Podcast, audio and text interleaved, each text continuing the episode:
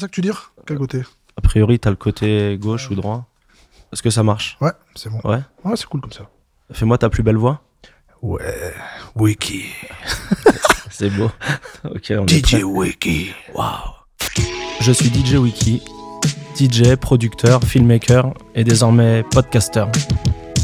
Bienvenue sur euh, Wiki Radio pour ce live talk consacré aux créateurs, aux DJ, aux entrepreneurs et aux artistes. On va parler ensemble de leur métier, de comment ils en sont arrivés à où ils en sont aujourd'hui, de la peur de se lancer, du, du manque de confiance, du syndrome de l'imposteur parfois. Je pense qu'on a beaucoup à apprendre du parcours des autres. Abonnez-vous, partagez ça à vos proches, à vos amis. J'espère que ça vous plaira. It was all a dream. Bonjour Dirty Swift. Bonjour DJ Wiki. Comment ça va mon pote? Très bien et toi? Très content de te recevoir. Ah, mais je suis content que tu aies pensé à moi. Bah, t'es une légende. Merci. T'es la légende du lundi pour moi. Ah, les mondes en- des mix. on en- On en reparlera. Ah, parlera. Je spoil, je spoil un peu. Doucement, doucement. Bon, euh, tu me reçois euh, à ton boulot, Exactement, on est dans les locaux de Move. Move Radio. Ouais. Mais euh, je vais poser la question que je pose à tous mes invités pour commencer. Oui. Qui es-tu, Dirty Swift? D'où viens-tu? Que fais-tu? Alors, euh, Depuis moi- le début, hein. Ok, depuis le début. Depuis la Bretagne. euh, depuis la Bretagne, exactement. Moi, je suis né à Rennes. Ok. Donc, euh, Bretagne, euh, Zub Sud, euh, Square de Setubal, centre commercial Italie, pour si jamais il y en a qui nous écoutent de là. Ok. Euh, donc, euh, voilà, j'ai né, j'ai grandi à Rennes, euh, donc en Zub Sud, comme je disais. Après, j'ai bougé un petit peu euh, en périphérie de Rennes, euh, presque à la campagne, enfin, même à la campagne, à Noyal-sur-Sèche, tu vois, ça fait rêver, hein. Et après, je suis revenu. Une ville incroyable. ouais. Et après, je suis revenu, euh, je suis revenu euh, euh, en Zub Sud, puis à la poterie. Bon, bref, c'est pas très intéressant, mais pour les Rennais, ça, ça peut les intéresser. J'adore la Bretagne. ah, mais moi aussi. hein. J'arriverai plus à y habiter, je pense. Ouais. Mais parce que j'aime trop Paris, j'aime trop que ça bouge. Mais mais mais, mais j'adore la Bretagne. Bon, donc t'es es, dans ta Bretagne, t'es dans ta Zub Sud. Exactement. Et qu'est-ce qui se passe Euh, bah, je commençais déjà à m'intéresser au son. J'ai même commencé la radio là-bas sur euh, Radio Laser, qui est une radio Le nom euh, déjà, locale. a- nom incroyable. Euh, ouais, tu- c'est les, les radios de, de, de province, sans dénigrer, mais toujours des noms absolument incroyables. Et euh, Radio Laser, euh, première émission euh, quand j'avais 20 ans. Ok. Euh, T'es déjà DJ Non, je suis pas encore DJ. T'es animateur. Euh, oui et non, bah pff, ah, c'est un grand nom animateur, mais en gros, euh, j'ai acheté euh, beaucoup de Scud. Euh, j'ai, je Alors Scud, études. Euh, j'ai Scud, acheté veut encore, j'ai acheté encore que des veut CD. Scud, j'ai ça veut dire disque. disques, ouais, exactement, c'est vrai. Pour les que- jeunes. Ouais, c'est vrai, c'est vrai. On est à l'ère du streaming. hein. Ouais, c'est vrai, ça va plus rien dire maintenant. Donc j'ai acheté beaucoup de disques, de compact disques à l'époque, donc euh, des albums. Euh, il y a- il y a- à l'époque, il y avait pas Internet, euh, les magazines, c'était très très dur de, de se renseigner. Donc euh, j'achetais ça presque au pif. hein. J'étais à Rennes, j'avais pas le câble, j'avais pas MTV, j'avais rien du tout. Je regardais les pochettes. Euh, J'avais un disquaire à Rennes parce qu'à la Fnac, il y avait rien, rayon hip hop, il y avait que dalle. T'étais euh, hip-hop déjà. Ouais ouais, hip hop, hip hop. et, euh, T'es tombé dans le hip-hop très jeune. Bah, pff, je me suis cherché, hein, comme tout le monde. Hein. J'ai écouté, euh, j'ai écouté euh, pff, ouais, du rock, du reggae beaucoup. Ok. Euh, Parce qu'on peut le dire, toi t'es pas un ancien, mais t'es pas ah bah, un nouveau non plus. j'ai 44 ans, donc euh, je suis né de. 44 ans. Ouais, je suis né en Ah, 1975, donc. Tu euh, le ouais, fais pas du tout déjà. Ah, bah, merci beaucoup. Ouais. T'es beau comme un camion. Ah, merci. un gros camion quand même. un Non, camion non, non. Euh, mais euh, mais ouais, à l'époque, euh, donc euh, quand j'avais 20 ans, 95, t'avais quoi? T'avais peut-être l'affiche euh, qui n'existe plus, mais il y avait y avait pas Radical. encore. Euh, je sais pas si c'était lancé déjà. Je, je pense pas qu'il y avait encore RER à, à Radical. Je pense que c'est arrivé un petit peu plus tard. J'ai plus de date L'affiche, exacte. ça c'était. L'affiche, c'était pas un magazine hip-hop, mais il parlait pas mal de hip-hop. Il par- Il Ouais. parlait de beaucoup de, de, de musique alternative, on va dire. On va dire. Donc euh, déjà, je pouvais trouver quelques petits trucs là-dedans. Ensuite, pff, incroyable, une fois par hasard, en allant à, à la librairie, euh, enfin la librairie, la, la papeterie, la maison de la presse de la gare, il y avait un rayon euh, magazine étranger. Et là, je suis tombé sur De Source, mec. Et là, ça a été le début du, de, de, de ma vie presque. Bah, Attends, on va expliquer. De source. De C'était The Magazine Hip Hop. comme son nom l'indique, c'est la outre-Atlantique. outre-Atlantique. C'est ouais. un magazine américain qui n'existe plus, je pense pas. Il me semble pas, mais ça existe sur internet, je crois. Ouais, ouais, mais ils ont beaucoup perdu hein, sur Internet. À l'époque, c'était vraiment genre, c'était le la- magazine numéro un. Euh, tu faisais deux sources. ah. T'étais, t'étais euh, le roi de la terre, quoi. Enfin, en tout cas, au niveau hip-hop. Alors qu'aujourd'hui, c'est ton émission sur Move. Voilà, j'espère bien. non, franchement, deux sources, c'était vraiment incroyable. Euh, Il y a eu XXL après, euh, pour ceux qui connaissent. Euh, mais bon, bref, je suis tombé sur deux sources et euh, fou là là là là, quel bonheur. Mais sinon, à l'époque, ouais, j'achetais les disques un petit peu au- à la pochette. Je regardais la pochette. Des fois même, j'étais tellement avide d'informations que je regardais sur la tranche du CD pour voir si euh, le petit livret à l'intérieur était épais et quand il était épais ça me faisait une raison de plus d'acheter un truc que je connaissais pas je me dis ça se trouve il y aura les lyrics ça se trouve il y aura des photos tu sais j'avais rien T'as connu, t'as connu une époque où, quand on achetait un, un CD, Mm. on l'écoutait déjà pendant. Ah, bah, On l'écoutait jusqu'à ce qu'on- fallait rentabiliser parce que Voilà. euh, Et on était- un petit prix il fallait l'aimer. euh, il fallait l'aimer Il fallait l'aimer. voilà tu l'aimais euh, Fallait qu'il arrive Voilà. j'ai écouté des fois des trucs de merde parce que je les avais achetés Ouais. Donc voilà donc euh, euh, ce qui est marrant, c'est qu'aujourd'hui, c'est, on s'en rend pas compte, mais on a écouté des classiques parce que toi, t'as connu le, ce qu'on appelle le, l'âge Golden d'or. Years Ouais.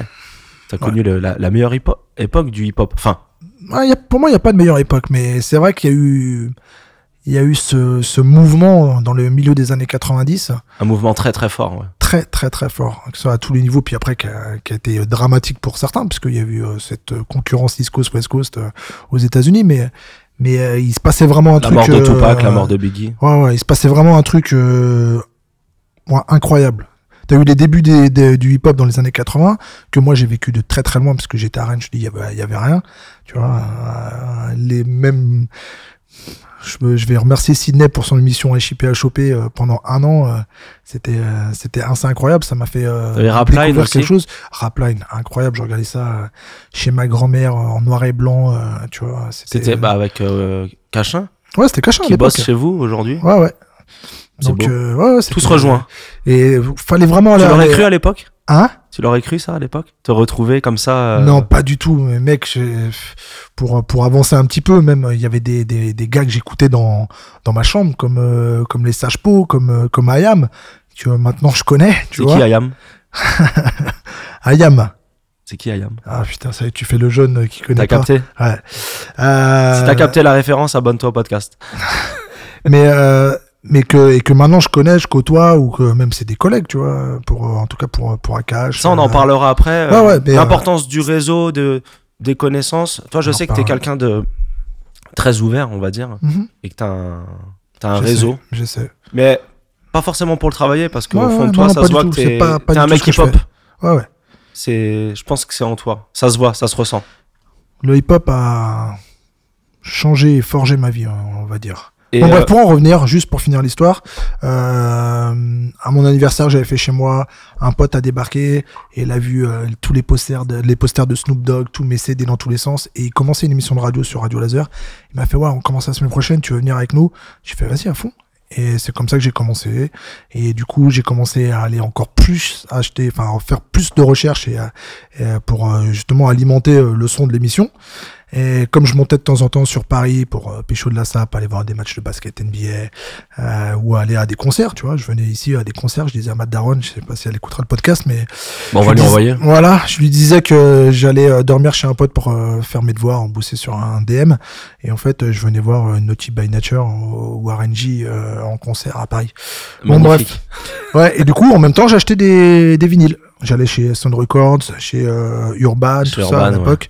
Euh, euh, chez Ticaret, quand ils avaient. Euh, Ticaret, ouais. Un...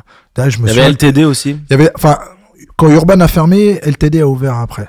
Ok. En fait, Et t'étais tout de ça, suite, ça. t'étais tout de en suite en mode. 97, je m'en souviens parce que j'étais pas là quand Urban a fermé.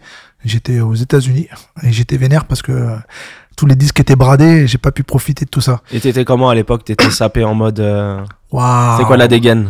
C'était du euh, XXXL, c'était euh, des baggy euh, avec euh, des marques qui n'existent plus euh, comme Boss, rien à voir avec Hugo Boss, mais il y avait euh, Mark Box, il y avait, euh, il y avait euh, Boss, il y avait, euh, je sais plus, il y avait Lux, il y avait Calcani qui revient d'ailleurs à l'époque, mais, Calcani qui revient mais un des fort. premiers t-shirts que j'avais acheté chez Tikare quand ils étaient à Stalingrad, que j'habitais encore à Rennes, euh, j'étais allé chez Tikare à Stalingrad, c'était très ghetto d'ailleurs à l'époque. Euh, j'avais acheté un t-shirt bariolé de toutes les couleurs Calcani, j'avais un, un baggy short Colors. Je me souviens de Colors parce que justement j'avais vu la pub, euh, Snoop faisait la pub euh, de la marque Colors dans deux sources. Alors tu vois, moi j'étais à fond Snoop à l'époque. T'étais team West Coast? J'étais très très West Coast. Après, j'ai basculé vers la East Coast, mais euh, parce que la, bah, la West Coast a un petit peu descendu après euh, après la mort de, de Tupac. Je sais pas si c'est lié ou pas, mais euh, mais euh, j'étais très très très West Coast. Euh, vraiment, l'album que j'ai le plus écouté, c'est Snoop Dogg, Ok. euh, Doggy Style. Mm. Mais vraiment, genre, j'ai- Classique de chez classique. Que ça. J'avais, euh, je vais tout dire hein, dans ce podcast. On est là pour ça. On est là pour se livrer ou pas? C'est la vérité vraie, mon ami. ah, J'avais une Talbot Horizon. Ok, tu vois, une, une sorte de tank euh, horrible. Euh, je l'avais pas payé cher, hein, je crois que c'était 5000 francs. C'était des francs à l'époque. Des francs, ouais. Euh, et donc j'avais une Talbot Horizon. Et ça, les- tous les gens à Rennes l'appelaient la rap mobile parce que toujours le son à fond. Et comme un gros bouffon, je faisais des. euh, ouais, j'avais pas d'hydraulique, hein, forcément.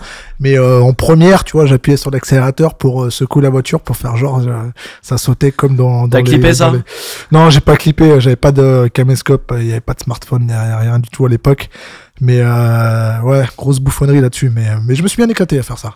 Pff, Moi, je vois ça. Ah la- ça fait mais je rêvais, je rêvais, je rêvais. Ça la fait West Coast, de la ça- légende. Mais grave, et je suis parti plein de fois euh, à Los Angeles. J'allais va en des- parler, ça, on va J'allais des parler. concours. Bon, bref, je te dirai ça tout à l'heure. On va en parler. Et du coup, tu t'achètes des platines?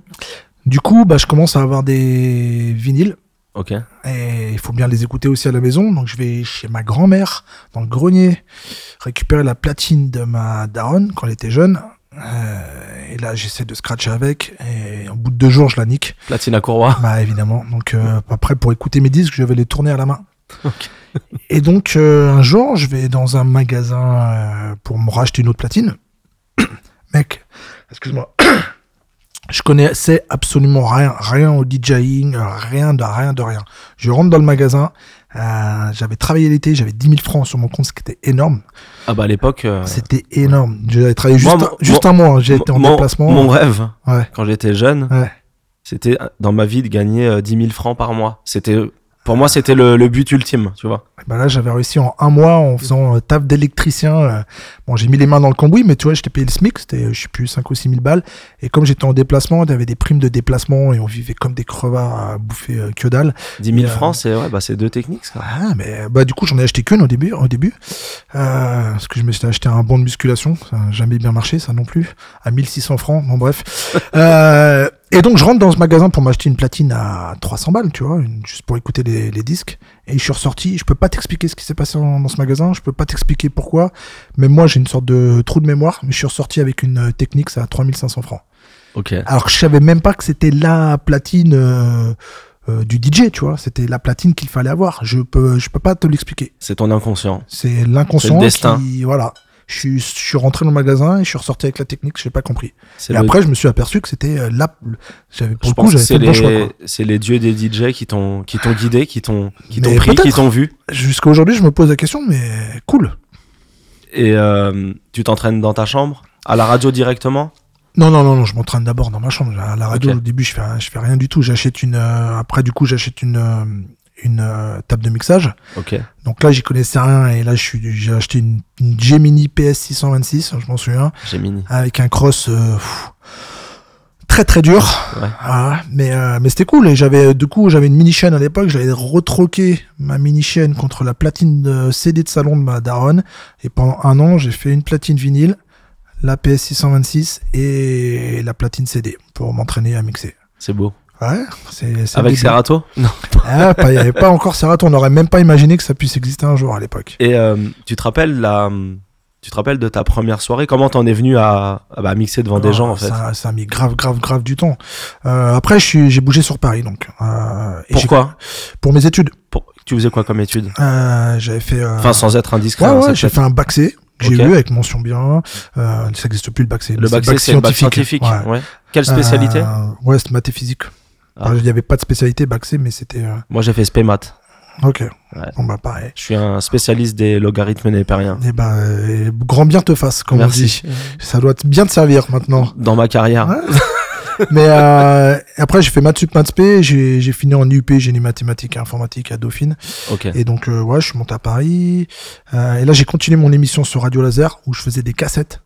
Je- je- J'enregistrais des cassettes euh, de mon émission une une fois par semaine.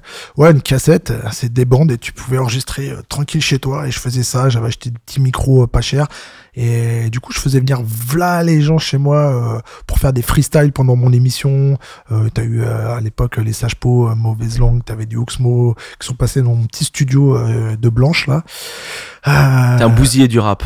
Ah ouais, mais complètement. Bah, à l'époque, après, tu vois, j'ai commencé à traîner avec euh, avec euh, Tagger, Graffeur, euh, UVTPK pour euh, pas les citer. On, on a fait n'importe quoi. C'était, il y avait freestyle tous les jours chez moi, les Kiss qui débarquaient tout le temps, des embrouilles, des histoires. euh, mais c'était cool.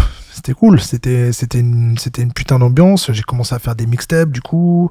Euh, euh, donc euh, ouais ouais et, les premières soirées c'était des premiers des soirées étudiantes évidemment Et comment t'as trouvé ton, ton nom Dirty Swift? Ça Au- vient au, début c'était juste Swift Ok. Euh, Par rapport à. Par rapport à j'avais entendu euh, je crois Cut Killer Show un mec euh, le mec le DJ des Alcoholics qui s'appelait D Swift Ok. et je trouvais que Swift ça tapait de ouf tu vois et Ouais, comme un- j'étais en plus bousillé de Snoop et, euh, et à un moment il dit I'm too swift on my toes to be caught up with the hose tu vois l'accent anglais je me suis dit ouais Swift ça sonne bien donc au début c'était juste DJ Swift Ok. Et à l'époque, il y a eu un autre DJ Swift en France. Un mec, je crois qu'il venait du Nord, je sais pas, je sais pas exactement d'où. Et il faisait les DMC. Et à chaque fois, je recevais des coups de téléphone. À l'époque, euh, on s'envoyait pas de SMS. On m'appelait sur mon téléphone de maison. On me disait, ah, chambé et tout. J'ai vu que t'avais participé au DMC et tout. Je fais, mais non, c'est pas moi, putain. Donc, du coup, je me dis, bon, faut que je trouve une particule à mettre devant. Et j'ai cherché avec un pote et tout. Je commençais à écouter du Master P à l'époque. euh, que personne n'a écouté à l'époque en France. Euh, Non, parce que mais- là on parle, on est en 98, 99, donc personne n'écoute du Dirty. En tout cas, peu de monde. Et moi j'en écoute. Donc Master P, j'ai acheté les cassettes quand j'allais aux US, je regardais les films de Master le- P. du rap d'Atlanta. Euh, non, Master P, euh, non, non, euh, c'est la Nouvelle-Orléans en fait. Ah, Nouvelle-Orléans. Je crois que c'est Excuse-moi. Nouvelle-Orléans. Attends, Master P. Ouais, je crois que c'est New Orleans. ouais. Et Cash Money, Cash Money aussi, tu vois. J'avais toutes les. Toutes les, euh, j'avais les cassettes aussi. Master. P, moi, ça me rappelle des pochettes à, à l'ancienne avec son label. euh, C'est ça, exactement. No Limit Records. Mais en fait, ce qui se passait en fait aux US, c'est que t'es payé à la semaine. T'as un chèque tous les vendredis. Donc le mec, il est parti du principe de se dire bon, si t'as un chèque à la fin de chaque semaine, t'as au moins 12 dollars pour t'acheter un CD sur ce, sur ce, sur ce, sur ce chèque. Donc je vais sortir un album toutes les semaines de mon écurie. Et il avait des mecs, des producteurs qui bossaient dans son studio, qui faisaient des beats, les mecs qui venaient poser, ils faisaient des pochettes euh, avec les avec euh, Photoshop euh, 2.0, euh, Ouais, mais c'était bling des- bling. Mais c'était incroyable. C'est des pochettes incroyable incroyables. incroyable. Très, très mauvais goût, mais incroyable. Et du coup, bah, il sortait v'là les trucs, quoi. Alors, euh, forcément, c'était pas souvent de la qualité, ou c'était pas tout le temps de la qualité, mais il y a eu des trucs incroyables à, à sortir. Il est pas si connu que ça en France, Master P, Non, pas du tout, pas du tout. Ta première soirée, c'est quand Du coup? Euh, La première soirée euh, rémunérée, on va dire. C'est à la fac, c'est à la fac. Soirée étudiante, BDE. Euh, donc euh, ouais, je m'en souviens parce que parce que ouais j'ai été payé mais en même temps euh, j'ai invité quelques potes qui ont tapé la caisse qui ont tagué dans la fac ouais, souvenir mitigé on va dire. Enfin c'était cool mais on m'a pas rappelé tout de suite. Et à quel moment tu t'es dit, je vais en faire mon job, je vais en vivre? C'est venu naturellement? C'est un choix de ta part? Pas, pas vraiment. Je commençais à. Je commençais à poser des scratchs avec des gars qui commençaient à faire des, des enfin qui faisaient des, des sons donc sur des sur des scuds je commençais à faire deux, deux trois soirées à, à droite à gauche mais pas c'était pas la folie à l'époque. Là on est déjà en 2000 euh, 2001 2002 tu vois. Donc euh, je- là je travaillais. Ok, je, je bossais j'avais fini mes études. Euh, je bossais en tant qu'ingénieur ok. chez Cisco, une grosse boîte américaine. Donc, euh, ma vie était Dans les réseaux, non Ouais, ouais. Enfin, Ouais. c'est une boîte de réseau. Moi, je faisais du développement informatique, mais, euh, mais c'était une boîte de réseau, ouais. Euh, mais j'avais toujours cette passion, tu vois. Je mixais toujours chez moi. C'est marrant, euh, J'enregistrais des, des, des mix. Je faisais déjà des mix. J'ai monté un site. Et du coup, à l'époque, j'ai allié euh, justement mon savoir-faire dans le développement et, euh, et ma passion pour la musique et pour le hip-hop. Je trouve qu'il y a une grosse euh, dichotomie entre ton côté euh, Dirty Swift, Ouais. avec les, les, gr- les grills, tu vois, le, Ouais. le côté euh, hip-hop, la street, enfin, tout ce que tu es en train de nous raconter. Puis là, je vois, toi, t'es tatoué, t'es- Ah ouais, tu mais- vis hip-hop en fait. Et ce côté ingénieur réseau. euh, Ah, j'ai les les deux côtés, mais j'aime bien, tu vois, j'aime bien avoir ce, cette double personnalité, on va dire. Un côté Swift plus cool, comme j'ai fait avec mon EP, on en reparlera, mais un côté Swift plus cool, un côté dirty. Et à quel moment le côté euh, dirty a pris le pas Euh, À quel moment t'as quitté ton, ton job en fait ouais, vachement, beaucoup, beaucoup, plus- beaucoup, beaucoup plus tard, tu vois. Ça t'a pris du temps. Ouais, grave, grave du Pourquoi temps. Parce que t'avais peur Bah, pff. Bon, pour vraiment euh, parler de ma vie, euh, j'ai eu mon premier enfant en 2001. Ok. Euh, donc Premier Dirty Kids. J'avais 20, euh, 25, 26 ans, quoi. Premier Dirty Kids. Et, et en fait, de 2003 à 2006, j'étais tout seul avec lui. Ok. Donc pendant trois ans. Donc là, je pouvais plus sortir le week-end. euh, et j'ai pas de famille, donc sur Paris. Donc euh, rien du tout. Donc je devais le garder 24 sur 24. Euh, donc là, ça a mis un petit, un petit frein, on va dire, à ma carrière. Tu vois. Et à partir de, ouais, de 2006, euh, j'ai eu un autre Dirty Kid, mais du coup, je me suis remis avec sa mère. Euh, vraiment, je raconte tout là. Euh, Mais, mais du coup, bah, j'ai eu plus de temps.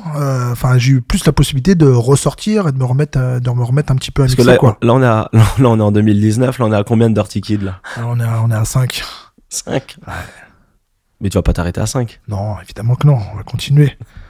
La légende. Et on va en parler de ça d'ailleurs, parce que euh, c'est un choix. Il y a certains DJ qui mettent, euh, entre guillemets, leur vie privée, pas en avant, mais qui le montrent. Mm. Il y en a d'autres qui le cachent. Toi, tu fais Mm. partie de ceux qui ont aucun problème à le montrer.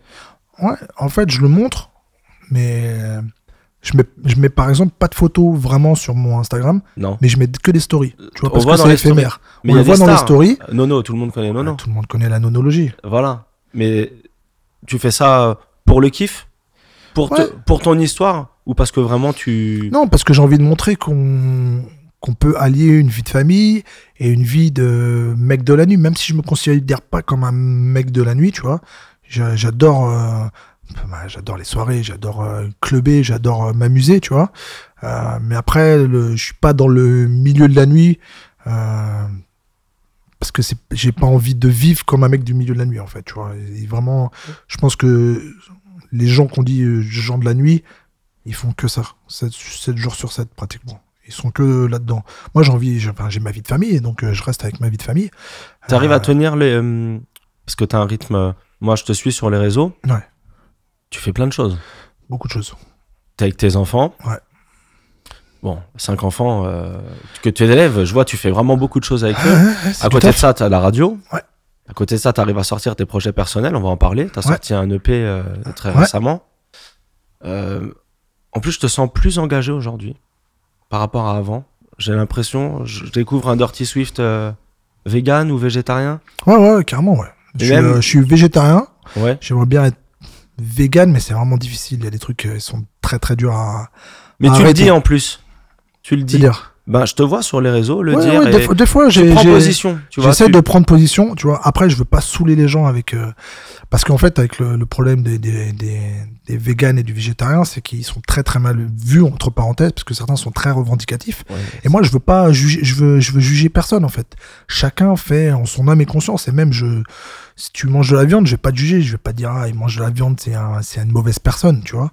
Peut-être que t'as pas eu de déclic, que, comme moi, j'ai eu le déclic qu'il y a, qu'il y a, il y a, il y a presque trois ans, tu vois. Mais quand je dis ça, c'est moi, c'est vraiment positif, parce que c'est dans le sens où j'ai l'impression pas que tu prêches la bonne parole, mais tu es toujours dans un message euh, positif. J'essaie. C'est ce que je vois moi sur tes réseaux. T'es jamais dans le clash, t'es plus Non. dans le positif, tu aides. Je sais que tu fais peut-être des associations, je sais que t'es proche d'Amarcy. Ouais. Et euh, Non, c'est ce que j'essaie de faire. Moi, tu t'engages en fait. Bien sûr, je m'engage. euh, au- J'aimerais m'engager encore plus, mais c'est le temps qui me manque. Mais vraiment, il y a des fois, je me- il y, a- il y des jours, j'ai envie, de presque tout quitter et de me, me lancer plus euh, dans, dans, dans certaines causes qui, qui me tiennent à cœur, euh, comme, comme l'écologie, on va dire. Euh, mais euh, pff, bon, pour l'instant, je suis, je suis plus sur, sur mes trucs de musique. La musique, euh, ça me transporte, c'est ce qui me rend fou, ce qui me sauve aussi parfois, ou ce qui me condamne aussi parfois. Ça, ça peut dépendre. Ça peut rendre fou. Ça peut être, ça peut être les deux. Euh, mais ouais, ouais, j'essaie toujours de partager des ondes positives. Ça veut pas dire que je parle pas mal sur les gens de temps en temps. Ça veut Non, pas non, dire que des pas- fois je suis, Et tu- je suis dans non, une mauvaise vibe et que tu vois, je suis Par exemple, un- quand Muxa touche à ton face. J'aime pas ça du tout.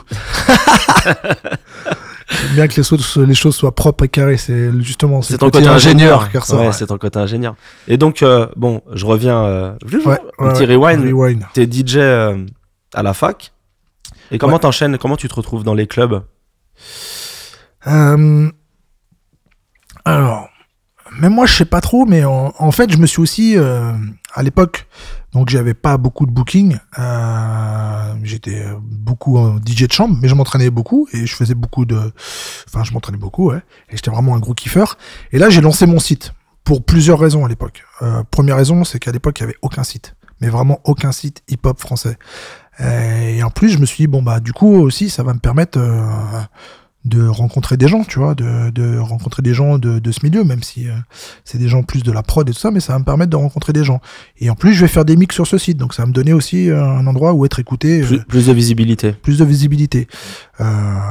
Et donc, j'ai lancé ce site qui m'a pris beaucoup, beaucoup, beaucoup de temps pendant plusieurs années. C'était quoi comme site? Bandstudies.com, ça s'appelait. C'était toi? Tu savais pas? Non, je savais, Ah, ben voilà, c'est moi, j'ai lancé je savais pas.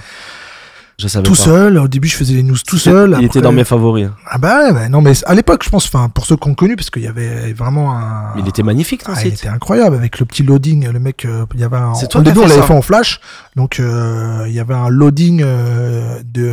On avait repris le le, le Seawalk euh, de de WC qui fait au Open Smoke Tour qu'on avait euh, mis en cinématique euh, à l'époque et c'était loading, ce petit Je Seawalk. savais pas du tout que c'était toi. Ah. Bah félicitations parce que c'était Ah, du- un putain de bon boulot. Ouais, ouais, on a, on a beaucoup, beaucoup, beaucoup travaillé sur les premières années. Et après, je l'ai cédé. Tu vois, j'ai, j'ai malheureusement pas ce côté euh, entrepreneur sur certaines choses. Dommage. Euh, parce que j'aurais vraiment pu euh, en faire quelque chose. Je pense que quand je vois certains sites qui ont, vraiment grossi après, alors que à Ah l'époque, ouais. j'avais vraiment une belle vitrine. Mais j'étais tellement appelé tellement attiré par les sirènes de la musique que j'avais vraiment ma passion c'était Tu l'as vraiment cédé contre Contre de l'argent? Non, non, rien du tout, rien du tout. J'ai- à des gars qui avaient envie de le reprendre. Après, j'ai pas kiffé, kiffé la direction artistique qu'ils ont pris avec le site. Euh, et d'ailleurs, bon, il n'existe plus maintenant, tu vois. Euh, ça m'avait saoulé un petit peu, mais bon, j'avais tellement, tellement à faire dans, dans, la, dans la musique que je pouvais plus, je pouvais plus assurer ce côté-là. Et c'est ça qui t'a apporté des bookings? Ça m'a apporté euh, de connaître du monde un peu plus déjà Ok. de, de, de sortir de chez moi, de rencontrer des gens. Euh, à l'époque, je faisais plein d'interviews, de plein de trucs, et puis euh, mes mix commençaient à tourner. Je faisais, je faisais des mix toutes les semaines sur le site.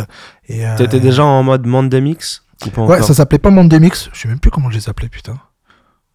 Je sais pas, c'était peut-être les Bands Mix ou j'ai même plus, je sais même plus comment je les Non, appelais. les bands mix, c'est pas toi. Non, C'est un autre. C'est Ah, Serum. c'est Serum. je sais plus comment je les appelais. Mais bon, il y avait mes mix, mais euh, du coup, j'avais je commençais à avoir des retours et tout, c'était cool. Et et je bossais quand même à la radio sur FPP. Ok. Je faisais une émission très euh, très ghetto, très rap français. Fréquence Paris pluriel Exactement, c'est une radio associative sur Paris. Ouais, tu connais. hein. Qu'est-ce que tu Non, mais c'est une radio légendaire pour ceux qui sont sur Paris, on va dire. J'ai- euh, Master P euh, pour moi venait d'Atlanta, mais au moins je connais connais, Fréquence Paris pluriel. Voilà. La FPP, c'est une des premières radios qui a joué du hip-hop. C'est une radio associative. Il y a plein de trucs. hein. Il y a, tu, tu, tu peux te taper euh, une heure de mandarin suivi de une heure de traduction euh, derrière. Tu vois, c'est justement, il donne, euh, il donne. euh, C'est pluriel. La, voilà, la fréquence Paris pluriel. Il donne euh, la parole à plein de gens qui l'ont pas autrement. Ah, on a Muxa la qui nous fait qui coucou. fait de la merde et Voilà. qui tape sur les vitres. C'est vraiment un gros connard, ce mec. Je tiens à le dire, Muxa est un connard. Euh, et donc, euh, j'avais cette mission Marché Noir avec euh, Tariq, où on invitait... le principe de Marché Noir, c'est qu'on avait des invités toutes les semaines. On passait du gros rap américain au gros rap français. C'était très hardcore hein, quand même. Donc, ça, c'est pas ça qui m'apportait des bookings. Mais le principe de l'émission qui était absolument incroyable, c'est que n'avait pas de sélection. Tu veux venir à Marché Noir pour représenter, pour parler de ton, ton disque, et tu viens. Par contre, on va pas, on va pas faire d'interview, on va pas en parler. Hein, tu vas aller, tu vas arriver, tu vas te présenter, et après c'est freestyle direct. Et mec, c'était incroyable. On avait des freestyles de une heure toutes les semaines avec tous les mecs du quartier. C'était à Stalingrad à l'époque. T'as gardé tout ça? Ouais, j'ai des vidéos incroyables, mais des trucs, mais pff, une fois qu'on avait fait l'anniversaire, on avait les, on a fait 6 heures d'émission à suivre, 6 heures de freestyle. Mec, incroyable. Et il y a des gens euh, qui arrivaient, qui repartaient parce que euh, trop de pression et puis trop ghetto quoi. T'avais trop de, trop de gens, trop d'a- d'a- d'affamés du micro, euh, qui voulaient rapper. T'avais tous les mecs du quartier qui étaient là. Et mec, on a fait ça pendant des années. On a eu des, des mecs qui venaient à 50 de Sergi, de je sais pas d'où. C'était euh, a- dans- rentre dans le cercle. euh, Ah, C'est exactement. Et on n'a jamais eu une embrouille, rien du tout. Parce que les mecs, on leur disait, c'est ouvert, il n'y a pas de sélection. on, euh, et puis, euh, il y en a, ils s'en rendaient compte tout seuls. hein. ils arrivaient, ils voyaient qu'ils n'étaient pas au niveau, ils repartaient. Tu vois, ils disaient, ouais, non, vas-y, c'est trop chaud. Bon, bref. Euh, ça pour dire quoi? Je sais plus ce que je disais avant. Non, je bah, faisais de la radio. FPP. Moi, je veux savoir la bascule. euh, parce que Vers le ça- DJing. Ah oui, voilà. En fait, voilà. Ouais, c'est comment tu te retrouves de, Voilà, bah, de ça- ça, ghetto euh, Alors tu me dis que là, tu, c'est vraiment à l'opposé du, du booking il y a eu, club. il y a eu l'anniversaire ouais, de, de, de, de FPP. Ok. Euh, et sur cet anniversaire de FPP, j'ai rencontré DJ Widim. Ok. Et personne ne passait de Dirty South à l'époque. Alors je sais plus en quelle année, ça devait être. Alors le Dirty South, ça vient d'Atlanta? Ouais, là on peut dire que ça vient d'Atlanta, ouais. Ouais, cool. Ah, J'ai de la culture un peu. Exactement. Moi j'ai des vinyles depuis, euh, depuis allez, 2001. J'ai des vinyles de Lil Jon and the, Ok. the- and the East Side C'était Boys. cette époque euh, crunk. le Bia. Bia. Ouais, ouais, le, carrément, c'est carrément l'époque crunk, quoi. Et ça, ça marchait pas du tout ici. Les gens euh, disaient que c'était même pas du hip-hop, c'était pas du rap, c'était de la merde, quoi. Pour eux, c'était de la merde. Niveau production, c'était vraiment. mm, pff, tout le monde ne jurait que par New York en France. J'ai le sentiment que hum, quand tu apportes quelque chose de nouveau, souvent les gens euh, ont tendance à dire euh, c'est de la merde, quoi. Sans Ouais. forcément prendre le temps de comprendre. Après, moi j'en écoutais depuis longtemps, hein, comme je te dis, depuis 97, j'écoutais euh, du No Limit Records, du Cash Money Records. J'écoutais ce qui se passait aux États-Unis quand t'avais des trucs comme Le terreau, le terreau était prêt, t'étais prêt à, Ouais, ouais, à ouais. prendre ça. Moi j'ai toujours adoré le dirty et donc. C'était très club. Ça, c'est de la musique de club. Hyper club. Ouais, c'est de la C'était musique de très club. très club. Et nous on était encore très très rap, euh, très rap à la Mob Deep, à la G-Unit, même même si c'était que ça avait commencé à arriver. Hein, G-Unit, Le- c'est club aussi. Ouais, ouais, en fait, c'est ce que j'allais dire. Moi, j'ai vu la bascule niveau hip-hop à partir de. Allez. Bon, déjà en 97-98 avec euh, Bad Boy Records, Mhm. ça a été du son un peu plus club avec les Missy Elliott, avec Timbaland. Bah parce que Et la vraie bascule pour moi, ça a été euh, toutes les années, à partir de allez, 99, mais surtout vraiment 2000-2001, toutes les années euh, Neptunes, euh, Just Blaze, euh, Kanye à l'époque. incroyable. Tous ces sons, ils étaient, euh, ils étaient faits pour le club. Et là, vraiment, on pouvait vraiment passer des trucs en, en club qu'avant, c'était. euh, c'était très c'était plus ghetto quoi tu vas passer du Mob Deep en club c'est c'est moins alors, il y avait, on parlait pas de turn up à l'époque mais C'est moins ça festif. fait moins ouais c'est moins festif que que que, que les Neptunes Ouais, je suis d'accord avec toi. donc ouais il y a eu vraiment une bascule à ce niveau là moi j'étais vraiment à fond à fond à fond dans ça. Euh, j'avais commencé à mais je, suis- je suis un ouf moi j'ai oublié des trucs hein. j'avais même commencé à tourner un petit peu. J'avais fait des soirées à Montréal en 2001 euh, première partie de enfin première partie ouverture de l'after de De La Soul euh, à C'est ça qu'on Montréal. J'avais fait à San Francisco. J'avais fait plein de trucs tu vois j'oublie des trucs tu vois mais je te dis, il y a eu ce coup de frein entre 2000, euh, donc ouais, Par rapport à 2000, ton 2000, enfant. 2001. Tu vois, avec euh, quelques connaissances que j'avais, j'ai commencé à tourner. 2003, 2006, petit petit frein à ma carrière. Je faisais encore un FPP, euh, je faisais des scratchs sur des scuds, mais je, je tournais beaucoup beaucoup moins. Et là, vers euh, quand j'ai quand j'ai quand il y a eu l'anniversaire de FPP, j'ai rencontré DJ Widim, Donc Widim qui est un DJ, euh, qui est un DJ, DJ producteur même, ouais maintenant DJ producteur. euh, qui a une boulangerie, c'est ça? exactement la boulangerie française avec Curville. Et, et ça ça a collé tout de suite avec Widim parce que parce qu'il commence à m'entendre de faire un set sur FPP et là il hallucine il fait putain mais j'ai jamais entendu un autre DJ jouer du jouer du dirty. Et, euh, et là il s'aperçoit que voilà je suis à fond dirty je m'aperçois que lui il est à fond dirty et euh, là le truc c'est que euh, il venait enfin son pote venait d'ouvrir deux semaines avant je crois un truc comme ça euh, le 21 Sound Bar Ok. qui est le premier bar hip-hop. Dans le seul 11e. bar hip-hop dans le 11e, euh, rue de la Forge Royale. Enfin, Mm. rue de la Forge Royale. Sache que j'étais au collège, ouais, Anne Frank. Ok. Je sais pas c'est où euh, le Eh collège. ben, c'est le collège qui est, qui est juste derrière en fait. Ah, je oh, connais très bien ce quartier. ok, d'accord. Ah ouais.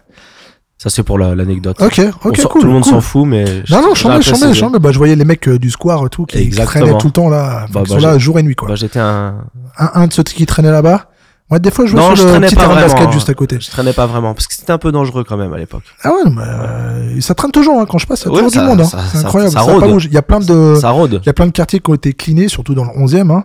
Euh, mais là-bas, ça, Ce square, ça bouge ça pas. rôde. Ouais, Ça ça rôde. rôde.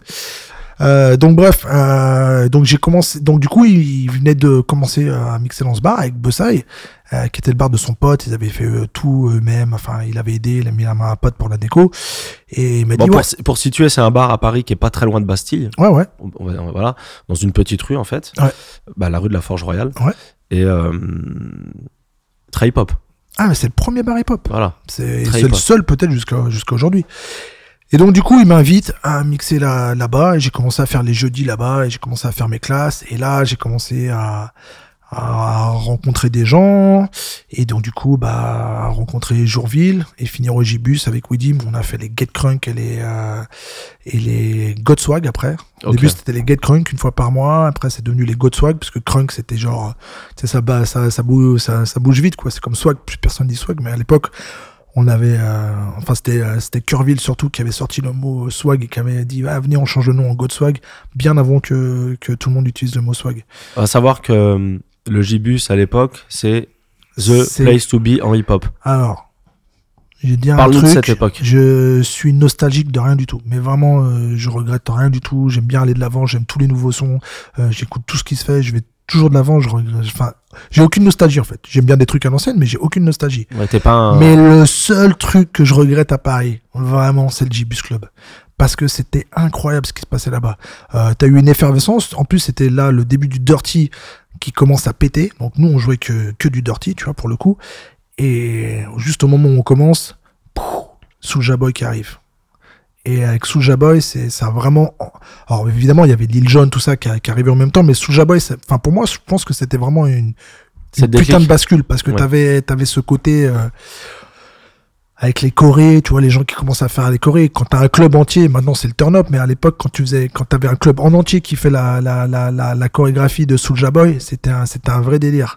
C'était The Place to Be, le rendez-vous des. le, tous les vendredis, tous les samedis, t'avais deux DJ, deux bêtes de DJ à chaque fois, sélectionnés par Big Jourville. Donc c'était Ouais. vraiment les meilleurs DJ de Paris, des fois des, des, des États-Unis. Il y a plein de carrés qui sont passés là-bas, euh, ou de province. Et il y a d'excellents DJ qui ont été bookés là-bas. ah ouais, mais tous tous les, tous les meilleurs DJ, Snake était résident là-bas. Euh, à l'époque, Kiss, incroyable euh, DJ, était résident euh, là-bas. Euh, donc nous, on avait notre résidence une fois par mois. Tout le monde est passé là-bas et tous les vendredis, tous les samedis, tu savais que ça allait te chambrer. Et t'avais une ambiance incroyable. Mais toute la France, c'est-à-dire les gens venaient de province, ils venaient passer un week-end pour aller au Gibus. Et tu les voyais arriver parce que les Parisiens, ils arrivaient vers 1h30, 2h. Et à minuit, à l'ouverture, ceux qui avaient pris leur billet pour passer le week-end à, à Paris, bah à minuit, ils étaient au Gibus déjà. Donc t'avais euh, de minuit à 2 heures, t'avais d'un côté euh, euh, des provinciaux et de l'autre côté les danseurs, dont les Twins, qui venaient tous les euh, tous les vendredis, tous les samedis danser. Et on les autorisait à danser jusqu'à 2 heures. Parce qu'après, ça fout la merde, les danseurs en boîte. Je suis désolé de vous dire ça, mais euh, quand vous faites un cercle, vous me cassez mon ambiance. On peut plus rien faire, nous, après. Ça t'a ouvert beaucoup de portes après? Ouais, grave. Le Gibus, euh, ça a été incroyable. J'ai, j'ai, j'ai, c'était, ça avait tellement une, une résonance dans toute la France euh, que j'ai eu des bookings dans toute la France. Limite plus que maintenant. Ok. Vraiment, c'était incroyable. Et en même temps, euh, au 21, j'ai, euh, j'ai re-rencontré, parce qu'on s'était déjà croisé avant, DJ Pickon qui faisait, qui commençait les Hip Hop Love Soul. Et ça aussi, les Hip Hop Love Soul, euh, ça a été une, avec le Gibus, ça a été l'autre soirée qui a changé ma carrière, on va Ça, c'est. Fred Picon, c'est ça? Euh, DJ, DJ Pickon, Euh, Excuse-moi. qui a changé ma carrière. Euh, il venait de commencer les Hip Hop Love C'est le spécialiste des, des statuts Facebook. Ouais, ouais, ouais. A toujours de très beaux statuts. Euh, bon, on est, on est, on est, on est pas très copains en ce moment. Est. C'est vrai? Ah ouais, ouais. Tu vois, comme quoi, je suis pas tout le temps positif. Ah, pourquoi? Qu'est-ce qui s'est passé? Ouais, je- j'ai pas envie de revenir, mais, mais, mais ouais, on est plus copains. Vous êtes plus copains Bah, Ah. c'est la vie. Ah, Après, c'est dommage, euh, c'est dommage parce qu'on a fait des belles choses ensemble. Et, et notamment, bah, justement, il venait de commencer les Hip Hop Love Soul avec euh, Iwan et Mac 5. Ok. Et c'était le vendredi soir, euh, la scène Bastille, une fois par mois. La scène Bastille, maintenant, qui est devenue le Badaboom, euh, dans, le, dans le 11e à Bastille. Et il avait remarqué le vendredi soir, mais c'est souvent ce qui se passe dans, dans la nuit, si tu connais euh, en tout cas les soirées à l'époque. Le vendredi, c'est des gens qui sortent directement après le taf, euh, qui continuent leur soirée, qui vont en soirée à partir de minuit. Et arrivé à 3 heures, si t'as un coup de mou dans la soirée, bah ils rentrent chez eux parce qu'ils sont fatigués, quoi. Et c'est ce qui se passait, c'est qu'ils remarquaient qu'à partir d'entre 3 et 4 heures, il suffit que t'aies deux ou trois chansons un petit peu euh, mollassonnes, on va dire, Et les gens s'en vont. les gens s'en allaient. Donc, au début m'a fait venir pour me dire, pour il m'avait écouté au 21, il m'a, il avait entendu mes, mes sessions dirty. Et il s'est dit, euh, vas-y, je vais le faire venir, on va faire deux sessions de 20 minutes. En mode euh, boost, en mode euh, voilà Red Bull quoi, la petit, le petit shot de Red Bull pour relancer la soirée. Et ça a marché du coup. Alors c'était des fois c'était très dirty, alors certains étaient un petit peu euh, un petit peu choqués parce que les soirées s'appelaient Hip Hop Love Soul parce qu'il y avait un, vrai une, un- une vraie direction musicale Ouais. avec du, du hip hop et du hip hop de qualité. Et euh, il y avait euh, Pourquoi il y a du hip-hop qui n'est pas de qualité? Ouais, évidemment qu'il y a du hip-hop qui n'est pas de qualité. euh, non, mais ce que je veux dire, c'était, c'était qu'il y avait vraiment des trucs que tu pouvais ne pas entendre ailleurs, Ouais. forcément, tu vois. Et, et tu vois, des trucs comme Slum Village, Dwele, tout ça, des trucs euh, très quali, mais qui peuvent aussi, euh, si tu les passes à 3h30, euh, t'endormir une foule. Ça, dé- ça dépend comment, enfin, ça dépend de ton rythme de la soirée. C'est plus une musique de Ouais, connaisseur, maintenant, entre guillemets. Ouais, voilà, exactement, exactement. Euh, et donc, ouais, ça a marché. Et puis, euh, et puis les Pop Love Soul ont grand, tellement grandi, c'était tellement devenu la folie. Mais mec, t'avais, à, à la Seine-Bastille, à la fin, euh, t'avais plus de personnes dehors que dedans à essayer de rentrer. Et Donc tu t'es construit ton nom là-bas, en fait, un peu. Grave. Après, on a, comme, on a bougé à l'Élysée Montmartre. Donc, on est des, premières soirées hip-hop à l'Élysée Montmartre. Donc, euh, t'avais euh, près de 2000 personnes. Et pareil, t'avais 2000 personnes dehors, hein, 2000 personnes dedans. C'était à la folie à À chaque côté fois. de ça, moi j'ai envie d'en parler. Ouais. Parce que c'est un, un de mes podcasts préférés. T'as lancé ton Le Monde des Mix. Exactement. Et ça, c'est Euh, quoi C'est c'est- un fait, podcast musical que tu. Je l'ai lancé en 2000, euh, en 2011, donc c'est une émission que de mix. Euh, Et tu t'y tiens, c'est ça qui me. Ouais. Quelle régularité Et en fait, c'est tous les lundis. Je me suis dit, euh, vas-y, le lundi, des fois, t'es pas motivé. Euh, un petit mix, ça peut te faire du bien pour te motiver pour la semaine, tu vois, euh, après le week-end, un truc euh, pour te booster, quoi. Et puis j'ai kiffé. En fait, en fait, je me suis tué et en même temps, c'est le concept aussi avec le nom Monde des Mix parce que Monde des Mix, forcément, c'est tous les lundis. Ah ouais, t'as plus le choix. Donc t'as plus le choix. Mais le, je trouvais le, je trouvais que le nom était tellement chambé, Monde des Mix, que je Et c'est ah dur, en plus. Bah, c'est dur, mais d'un côté, tu vois, et c'est ce que j'ai dit souvent après, c'est que c'est c'est aimer de voir en fait. Et ça me forçait moi-même à avoir une certaine régularité. C'est-à-dire qu'il fallait que je trouve des nouveautés, il fallait que j'écoute des sons toutes les semaines. Tu sais, parce qu'il y a des fois, euh, je peux- pouvais passer deux ou trois semaines. euh, pff, ça me paraît inimaginable maintenant, mais euh, maintenant c'est même plus une journée que je passe sans écouter euh, des nouveautés. Mais des fois, je pouvais passer deux trois semaines sans, sans vraiment diguer, diguer de fou, tu vois. Et là, au moins toutes les semaines, je diguais, je classais et je mixais les sons, tu vois. Et tu les trouves où tes sons, toi? Où est-ce que tu te fournis? Waouh. Euh, euh, alors sur euh, sur des des des, Des record des pools record pools euh, di- digitaux, Ok, voilà, DJ City en priorité. ok. Euh, Tu fais partie de DJ maintenant, je City, fais, je fais partie de DJ City euh, France. Euh, sur, bah, il y y a Franchise aussi, qui est le, le record pool de Funk Master Flex. Euh, qui Je connais pas. influencé. Donc, ouais, un- Je connais pas. Ouais, je suis, un- je suis là, je suis là-dessus parce qu'il y a beaucoup de sons, des fois à l'ancienne, des instrus, des ACAP et tout, que tu peux trouver c'est c'est Ok. hyper intéressant.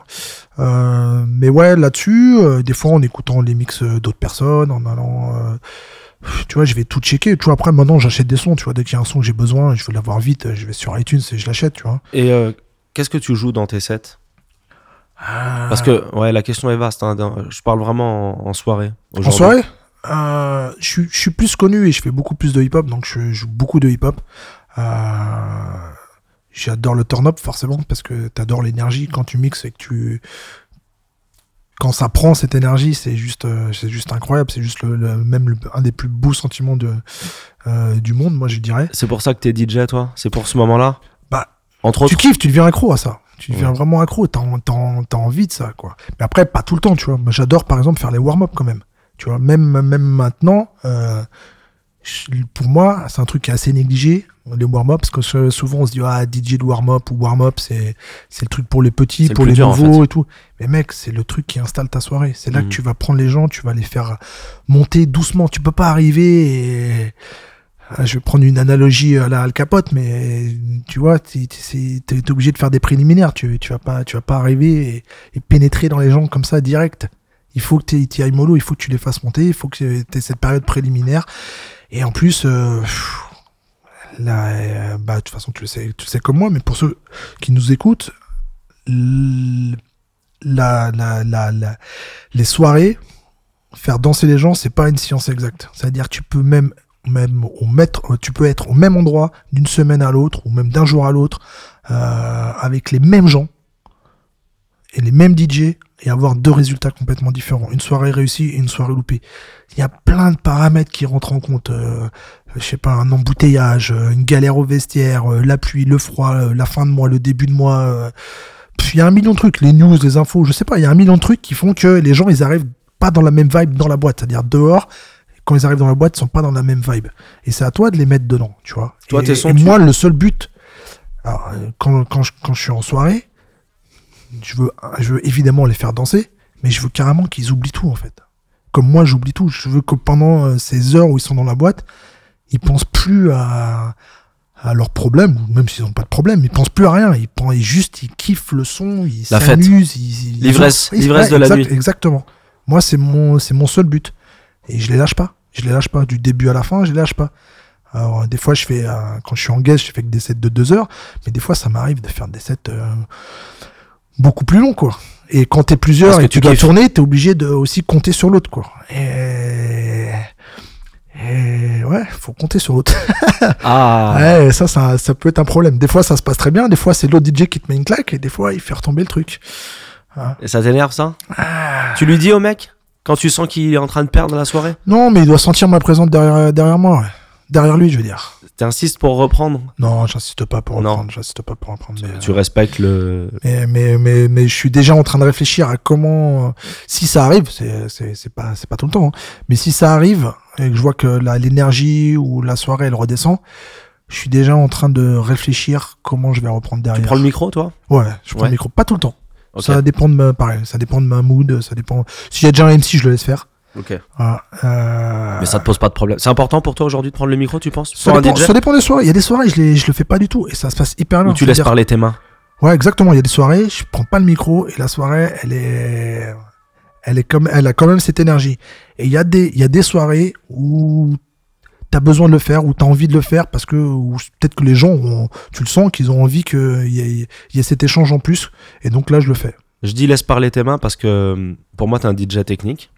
Est-ce que c'est important pour toi? Parce que pour toi, moi, c'est très, très important. Toi, tu mets les mains dans le cambouis, toi, quand tu mixes. Ouais. Il y a du scratch. Je, scratch Il y a du passe-passe. Exactement.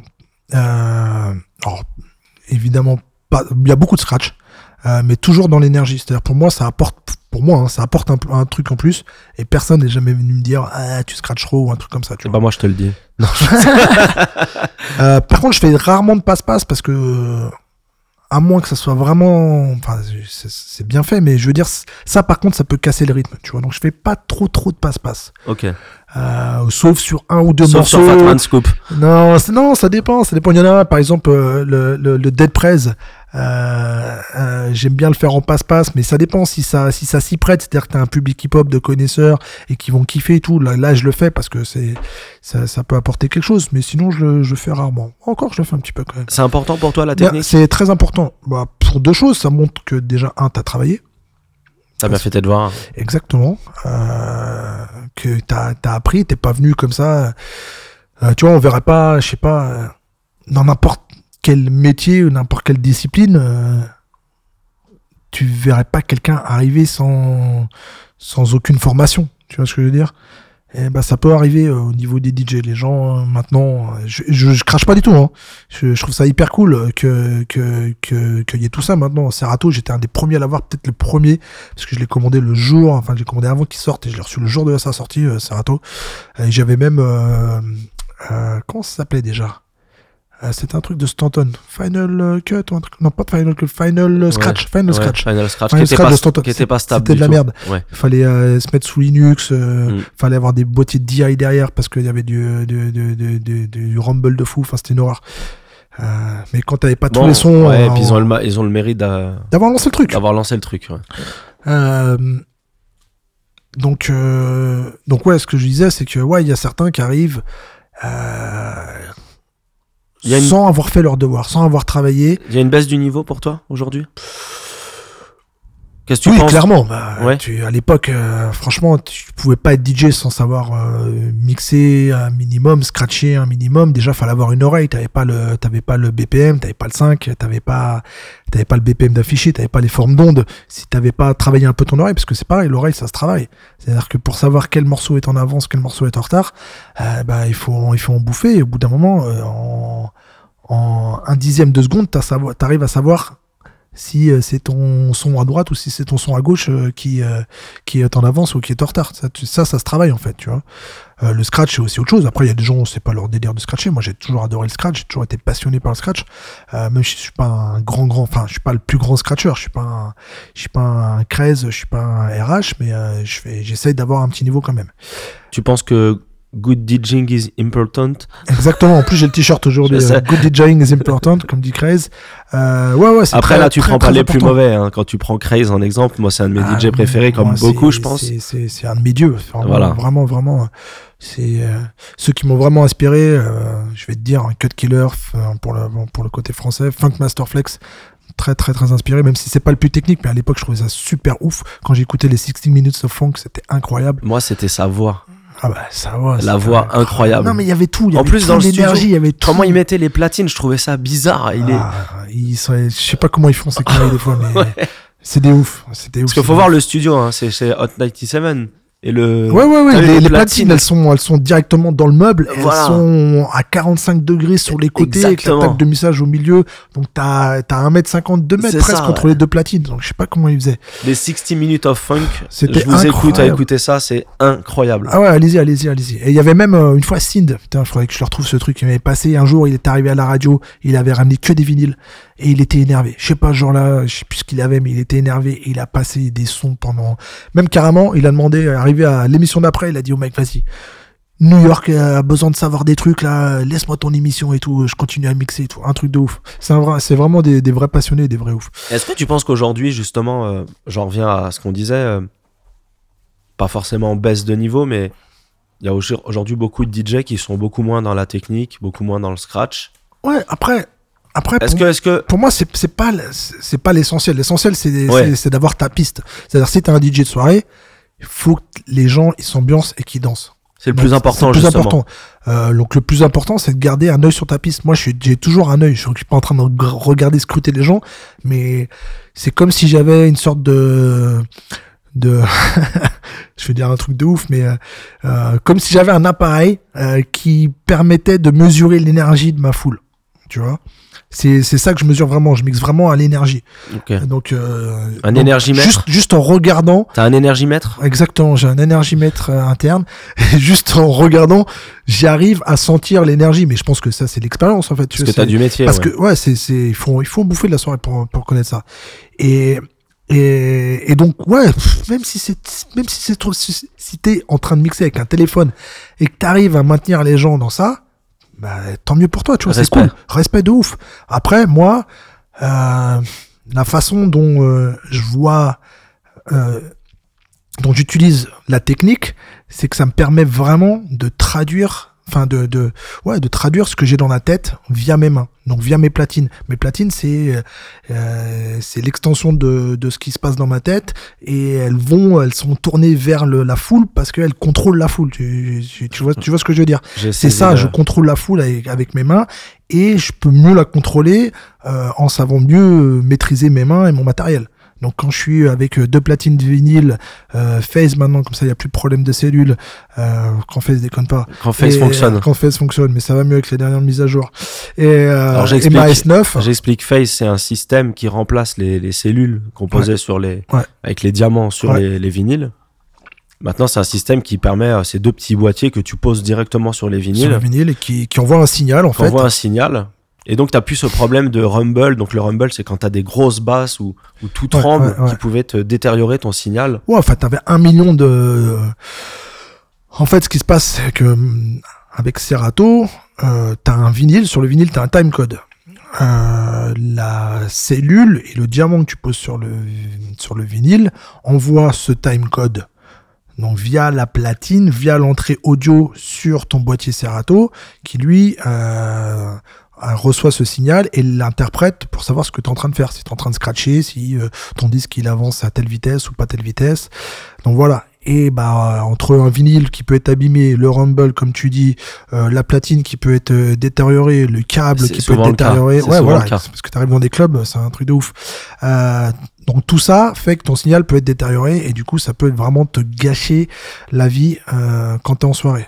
Mais bon avec Fess, euh, il y, a- parce que il y a presque enfin, plus de problèmes quand ça marche pas. après, t'aurais pu mixer sur CD. Ouais, sur CD, mais euh, je suis. je suis. Un mec du vinyle. Bah, mec, je, je peux pas faire. Enfin, le toucher vinyle, ça n'a rien à voir avec le toucher CD. C'est important pour toi? J'arrive à pas. Franchement, je pense pas que les gens sentent la différence quand je suis sur CD et sur vinyle parce que. Mais pour toi, c'est Mais important. pour moi, je suis dix fois plus à l'aise. Ouais. Moi, je trouve ça plus joli déjà, visuellement. Ouais, visuellement, c'est mieux. Euh. Après, je suis pas anti-CD. Hein.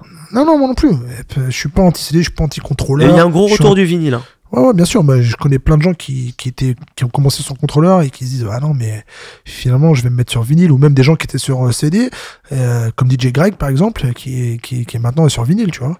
Il y en a plein. Euh, Très très fort, DJ Greg. très très fort. Euh, donc, ouais, tout ça pour dire que la technique, ça me permet vraiment de contrôler ma foule et en plus d'être beaucoup, beaucoup, beaucoup plus réactif. C'est-à-dire que si j'ai un problème, en deux secondes, je peux. Enfin, Tu tu, vois, si je balance un son et que je vois que je, bah, finalement ça le fait pas, que le public réagit pas, en quelques secondes, je peux, je peux réagir très vite et, et passer à autre chose, quoi.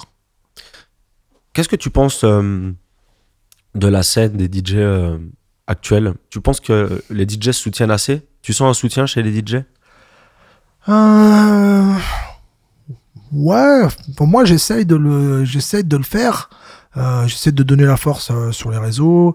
Euh, on essaye de faire, euh, tu vois, avec Move, quand on le fait, euh, quand on fait à chaque anniversaire, on fait euh, 60 heures de mix non-stop. C'est vrai. On essaie d'inviter plein Moi, je de me rappelle de tes 40 ans aussi. Mais 40 ans, j'avais fait, euh, c'était incroyable. 40 ans, pareil, je me suis tué, c'est comme pour le nom de mon démix. 40 ans, je me suis dit, euh, 40 ans, 40 DJ. Voilà, ça sonne Mm. bien, vas-y, je vais faire ça. C'est aux étoiles. C'était aux étoiles. Ouais. Et ouah, c'était la folie, c'était blindé. Bah, t'avais autant de monde dehors que dedans. C'était le feu, c'était le feu. c'était- Excellente soirée. Bel anniversaire. Ah, très bel anniversaire. Et on a eu plus de 40 DJ parce que euh, y a eu un before euh, privé euh, juste avant euh, où tu tu- où tu étais d'ailleurs. Et donc au final, on a eu euh, 50 DJ. Et au début, les gens me font mais ah, t'auras jamais 40 DJ. J'avais plein plein de gens encore sur la liste d'attente. Et c'était une très une très belle fête. Même si je me souviens pas de toute la toute fin fin. Euh, c'est 40 ans, hein. Hein, faut les fêter. Euh, En plus, t'es DJ, euh, toi, t'es DJ à la radio aujourd'hui. Mm. Donc, euh, t'as encore passé un, un autre cap. T'es devenu, t'es devenu animateur. Animateur. Alors, ce que j'ai dû apprendre ici, ici, pratiquement tout le monde, euh, parmi les animateurs, ont fait une école de radio. Ok. Euh, donc, on a appris les trucs. Moi, j'ai appris un peu sur le tas, même si je faisais de la radio, mais j'étais pas, pas vraiment animateur. Euh, et donc là, j'ai tout Alors appris déjà, ici sur le, sur le tas, quoi. comment mais- tu, comment est-ce que tu te retrouves chez Move Radio, qui est aujourd'hui le, qui est aujourd'hui l'étendard euh, urbain, on Ouais. peut dire, de- du groupe Radio France. Bah, pas vraiment, quoi. vraiment, vraiment, vraiment par hasard. C'est euh, c'est absolument incroyable, des fois, la vie. Euh, ça s'appelle la synchronicité. J'ai arrêté mon job donc chez Cisco. J'ai rendu mon badge chez Cisco en 2000. euh, allez, je crois que c'était en 2015, un 6 février, le matin. Et l'après-midi, je récupère un badge, un badge Radio France euh, pour Move.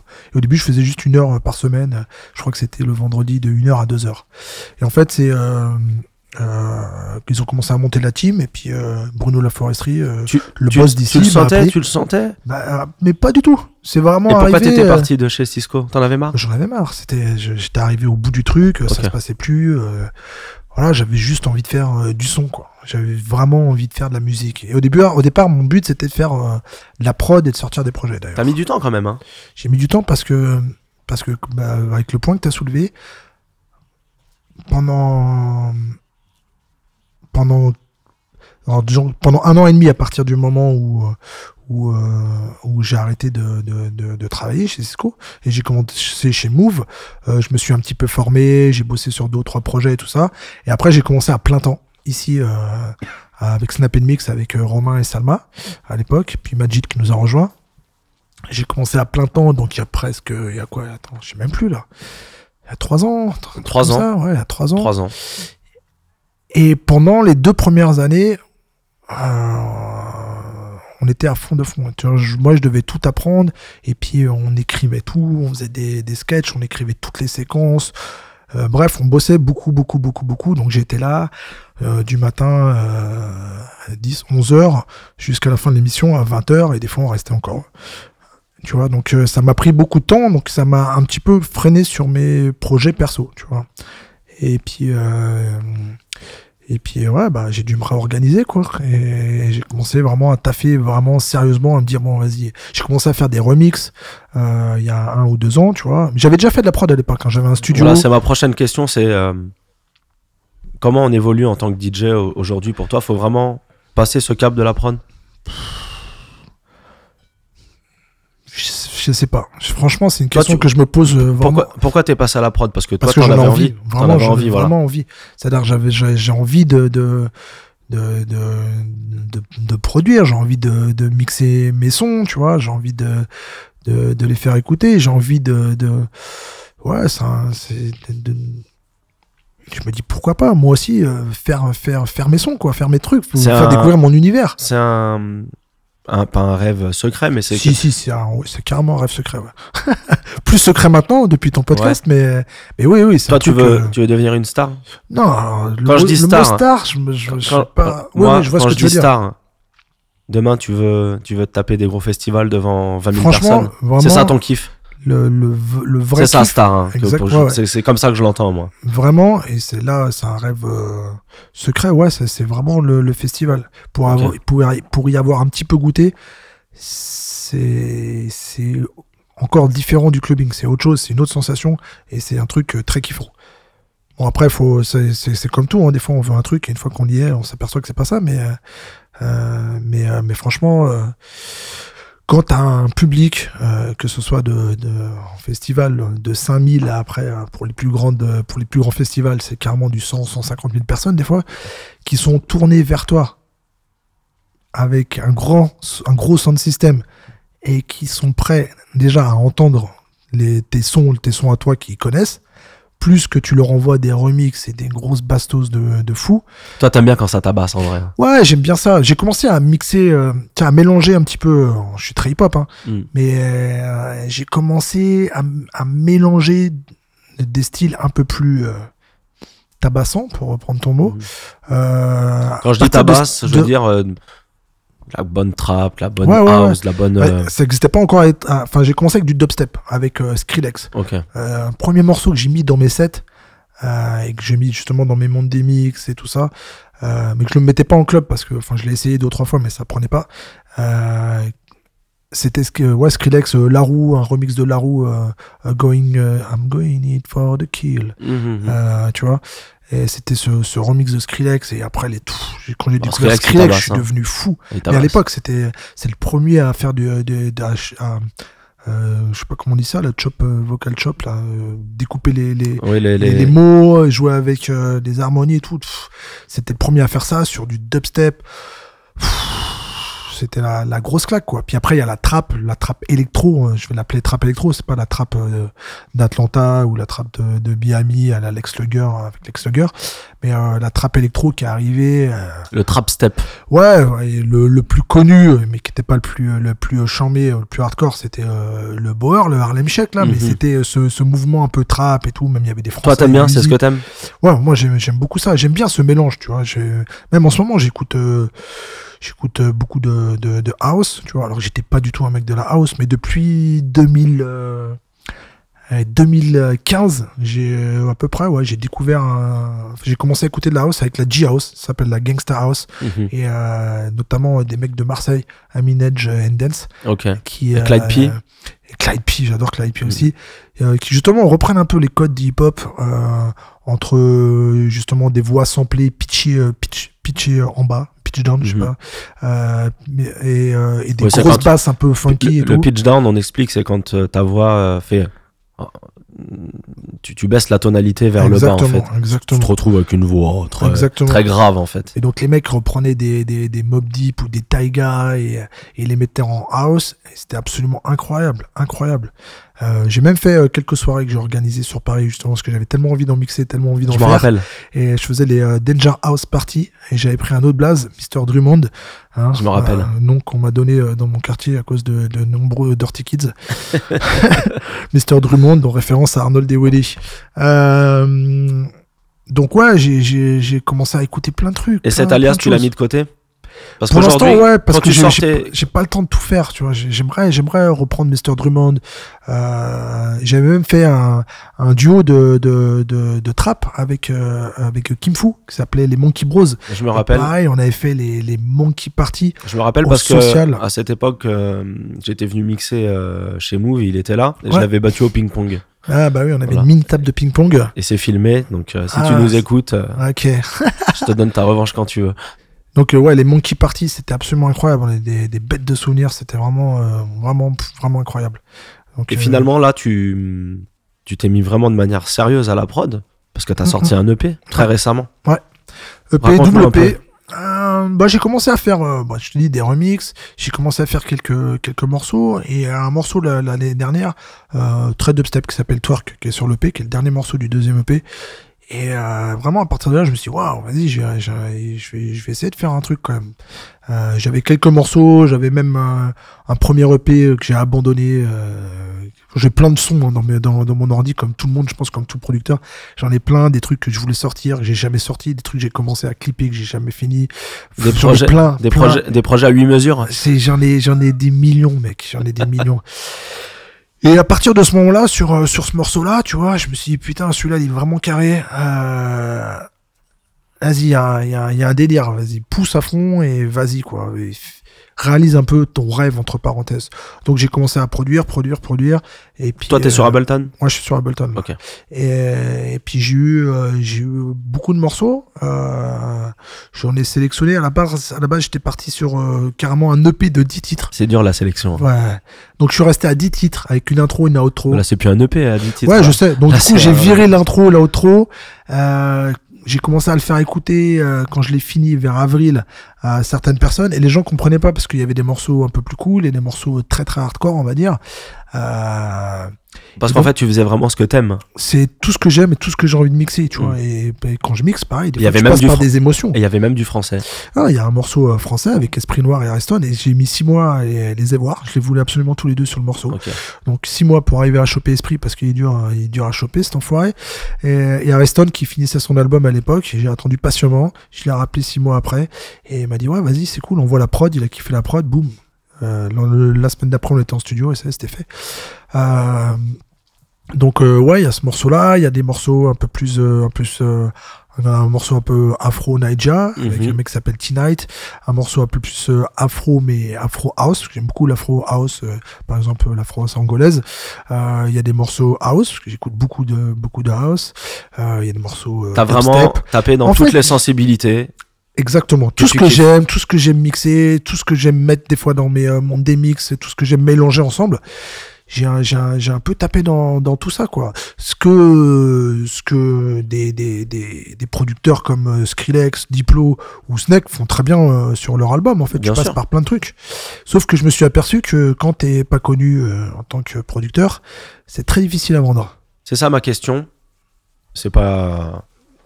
Une fois que tu as sorti ton projet, Mm. J'ai l'impression que c'est là que le vrai travail commence et c'est là que tu te rends compte que c'est c'est difficile de, de, de devenir une star justement et de, de percer dans, dans ce milieu de producteur. c'est très très dur. C'est très très dur. Alors que c'est là que c'est marrant, c'est que toi t'es à la radio, Mm, mm. tu connais beaucoup de monde, t'as Mhm. beaucoup de contacts, comme on l'a dit, t'es es, quelqu'un de pas de réseau, mais Ouais, je connais beaucoup de monde. t'as connais un, réseau. Ouais. Mais quand le produit est là, pour le faire connaître au grand public, C'est autre chose. Quand t'as pas, moi je l'ai sorti en indé, euh, total. euh, voilà, pendant, pendant un, un mois, euh, j'ai fait que ça en fait. Je sonnais à toutes les portes, envoyé partout. euh, j'ai fait que ça, jour et nuit, jusqu'à une heure, deux heures. Jusqu'à ce que je m'écroule de sommeil tous les soirs, je faisais que ça, que ça, que ça, que ça. et tu Les retours n'ont pas été au, au- Et pourquoi, au niveau de mes espérances. Euh, Sans remettre en cause la qualité de ton ouais, projet, ouais, ouais, ouais. parce que ton projet, il est qualitatif. Il est même ultra qualitatif. Merci. Non, Euh, mais- non, non. En fait, c'est pas. J'ai voulu faire un truc euh, qui part dans beaucoup de sens, et c'est pas. Ouais, c'est c'est c'est pas facile. Peut-être que les gens ont besoin de te mettre dans une case au départ, peut-être. Ok. Tu vois? Peut-être qu'ils ont ils sont ils ont envie de dire ah bah euh, lui c'est c'est ça. C'est c'est ça. Tu vois? Ouais. Et, et c'est pour ça même qu'à l'époque j'avais créé des alter ego. Les Monkey Bros c'était la trap, Mr Drummond c'était la house. Tu et penses que les gens sont pas forcément prêts à se. Ah, je, si- pense, je pensais qu'ils qu'ils l'étaient parce que, parce que certaines personnes arrivent à le faire. Mais, Mais je vais te poser une question. mais regarde, en fait, quand tu réfléchis, quand tu prends Snake, et en fait, pas tant que ça. Tu vois, les médias français, Mhm. ils y arrivent pas du tout avec Snake. Ils arrivent pas, ils savent pas comment faire. Ils Déjà, ils sa- ils- je sais même pas s'ils savent qu'il est français des fois. Et ils arrivent pas à, le cerner en fait. Il y a tu que vois. clic. Il y a que les gens euh, Mhm. de festival euh, qui arrivent, ouais, ou que clic, tu vois, que clic. Non, mais c'est vrai. Il a un manque de reconnaissance en Bah, France. Complètement, complètement. Alors que c'est euh, en ce moment c'est le meilleur. Bah ouais. Donc, euh, donc en fait, pas tant, pas tant Mais ça, inversement, je prends le même projet. Je prends ton projet. Mm. Si, si on met un autre nom dessus, quelqu'un de très connu, tu penses que ça aurait pu marcher Plus marcher Je pense que franchement, je suis fier et pour moi, c'est c'est quali. En tout cas, je me suis, euh, je l'ai envoyé à, à des DJ euh, connus et reconnus pour justement pour euh, savoir leur avis, tu vois, et, et mesurer à ça. Ça aussi, c'est un côté euh, quand tu sors un projet, tu te mets à nu. C'est pas, c'est pas évident. hein. Et est-ce que tu penses pas que euh, quelque chose qui est très important au- aussi aujourd'hui chez un DJ, c'est l'image? Toi, Grave. tu fais attention à l'image? Euh, ouais, euh, j'essaie. Et après, euh, après c'est pas facile. J'essaie de, de poster, de poster ouais, des, des, des belles images, des, des, des beaux contenus sur, sur, sur les réseaux. Après, je- j'ai tellement de trucs à faire aussi que ça prend vraiment du temps aussi de se mettre en image, de se mettre, euh, de prendre des belles photos, de faire des belles vidéos. Euh, j'ai pas forcément euh, une équipe euh, derrière moi pour le faire. Toi, tu fais tout toi-même. Enfin, Je tu fais- fais beaucoup de choses toi-même. Ouais, je fais beaucoup de choses moi-même. C'est c'est une qualité et un gros défaut aussi. J'ai du mal des fois à déléguer. Je sais Mm. pas, j'aime bien tout faire moi-même, mais en même temps, euh, pff, des fois, je me, je me sens un peu seul. Je te jure que tiens, tu- tu fais tout et et comme les gens, je pense, je, je sais pas trop. hein, j'ai l'impression que les gens pensent que que j'ai un manager, un booker, un- une équipe, je sais pas. J'allais demander ça, ouais. Non, j'ai rien du tout. Je fais tout, je fais tout tout seul, tout tout seul. Et Bah. c'est cool, mais c'est fatigant des fois. Est-ce qu'on est, est-ce qu'on a nécessairement besoin d'un manager pour réussir aujourd'hui? Je sais pas l'avantage de. Bah, après, pff, après moi je démarche pas par exemple. Tu vois, je vais pas. T'attends qu'on t'appelle? J'attends qu'on m'appelle. Euh, ça aussi, c'est une, je pense, une erreur. Euh, il faudrait que je démarche. Euh, mais pareil, ça prend un, ça prend du temps. Deux, c'est pas facile de se vendre soi-même. Et tu vois, je suis, des fois, je suis dans, je suis dans un mood. euh, Vas-y. euh,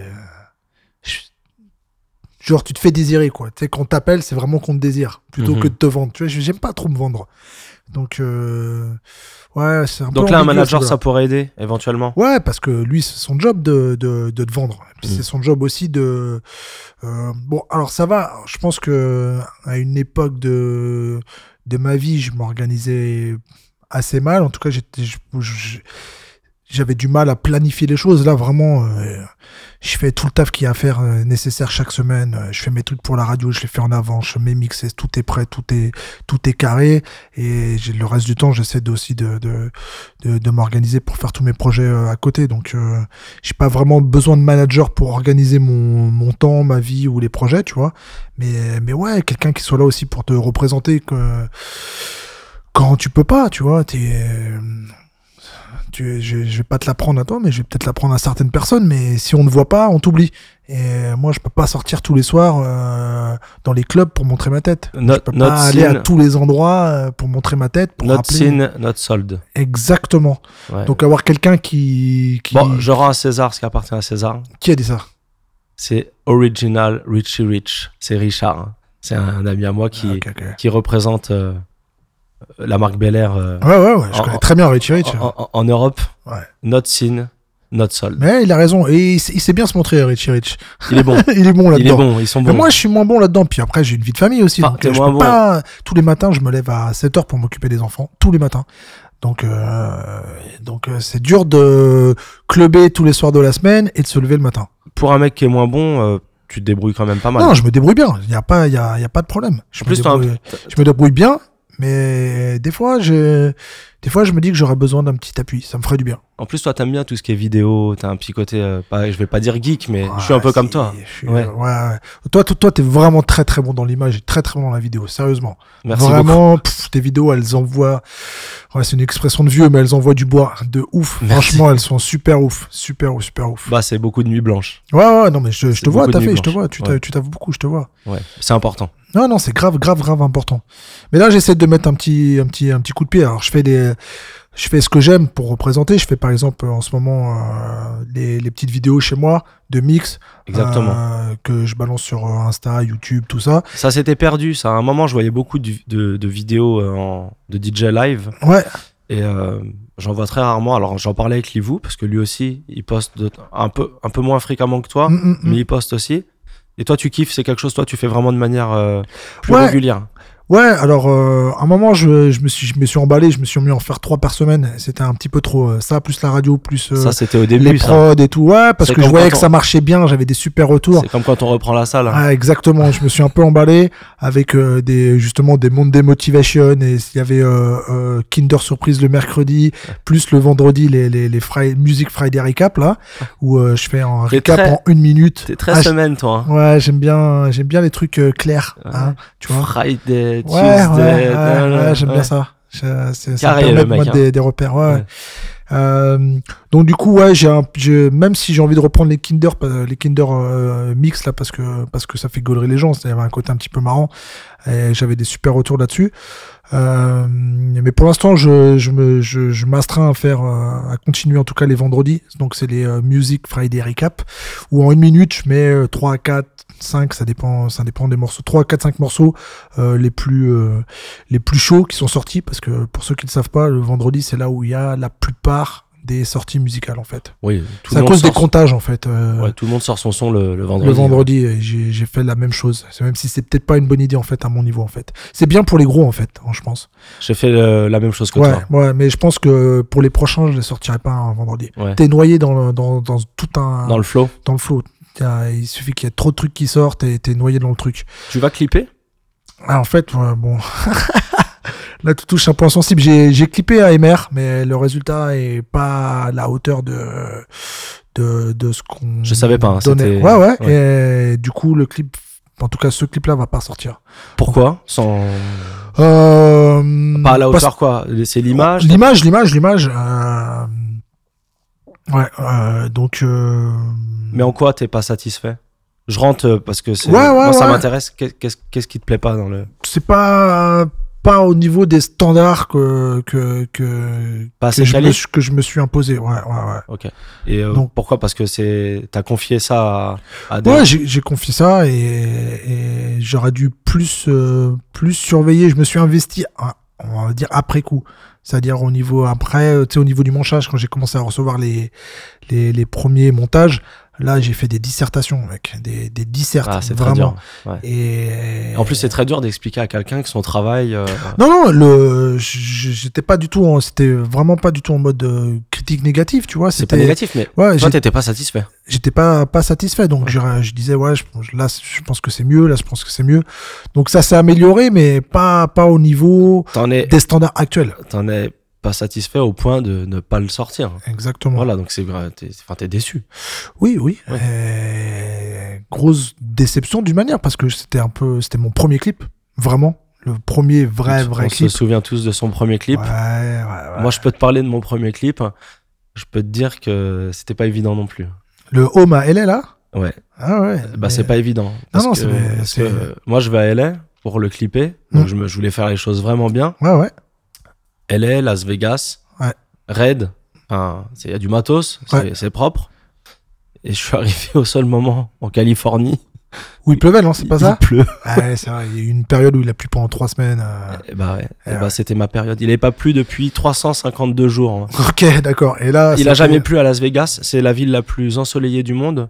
Je me suis mangé trois jours de pluie. Ouais, tu vois, Voilà. Après, j'ai clippé. Non, il était bien le clip, il était très Ouais, bon. mais c'est pas moi ce que je voulais faire à la base, tu vois. Moi, à la base, je voulais un truc euh, Californie, le Ouais, soleil. ouais, ouais. Et là, c'est plus sombre. Il y a et c'est complètement différent de voilà. Mais bon, c'est la vie. C'est la vie, c'est comme ça. Bah là, c'est, je prends ça. Je t'avoue que j'ai eu un petit moment euh, très, très sombre. Franchement, vraiment, vraiment Ouais. que quand, quand, quand, quand je me suis dit que ça sortirait pas, tu vois, ça m'a vraiment mis dedans un petit peu, tu vois. En plus, je suis quelqu'un de, je suis hyper émotif. C'est un vrai problème dans ma vie, Ok. mais c'est un vrai avantage aussi. Euh, là, je me livre totalement dans ton podcast, c'est un truc de ouf. Écoute, relève-toi un peu parce Ouais. que tu t'es allongé. non, non, mais c'est, c'est- je, suis- je, je suis très, très émotif. Euh, ce- qui me, ce qui me permet d'être euh, vraiment dans ce, dans cette kiffance, ouais, voilà. Tu vois, artiste. c'est-à-dire que je, je, je, je peux m'emballer, je peux devenir fou sur des, des musiques, des sons, un sample, une sonorité, une caisse claire, n'importe quoi, ça peut me rendre vraiment malade. Alors, si, si t'associes euh, un son, une image, euh, enfin, si tu, tu fais la totale, ça peut me rendre vraiment, euh, vraiment malade, vraiment, vraiment. D'un autre côté, je peux plonger très loin euh, sur certaines émotions, sur certaines dé- déceptions, tu vois, et ça peut m'envoyer très très loin avec des remises en question euh, de ouf et et ouais. Si tu l'as pas sorti, moi je pense que c'est le c'est le destin.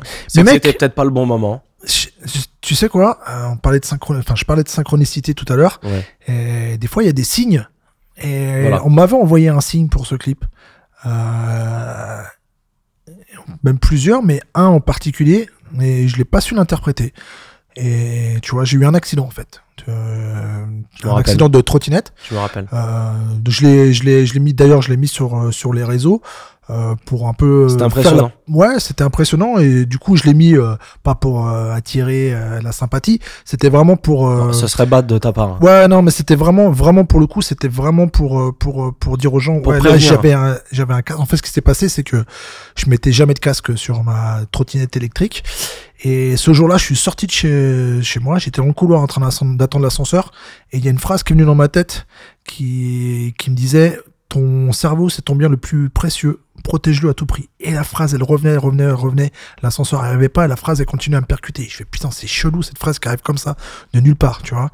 Du coup, je suis rentré chez moi, j'ai pris un, casque qui n'était même pas réglé tellement je l'utilisais pas. Je l'ai réglé, je suis parti sur ma trottinette et euh, cinq minutes après, euh, j'ai eu cet accident. Donc c'est pour ça que je l'ai mis je l'ai mis sur les réseaux pour inciter les gens à porter le casque parce que parce que j'en vois plein qui font n'importe quoi sur les trottinettes comme moi j'ai pu le faire à un certain moment.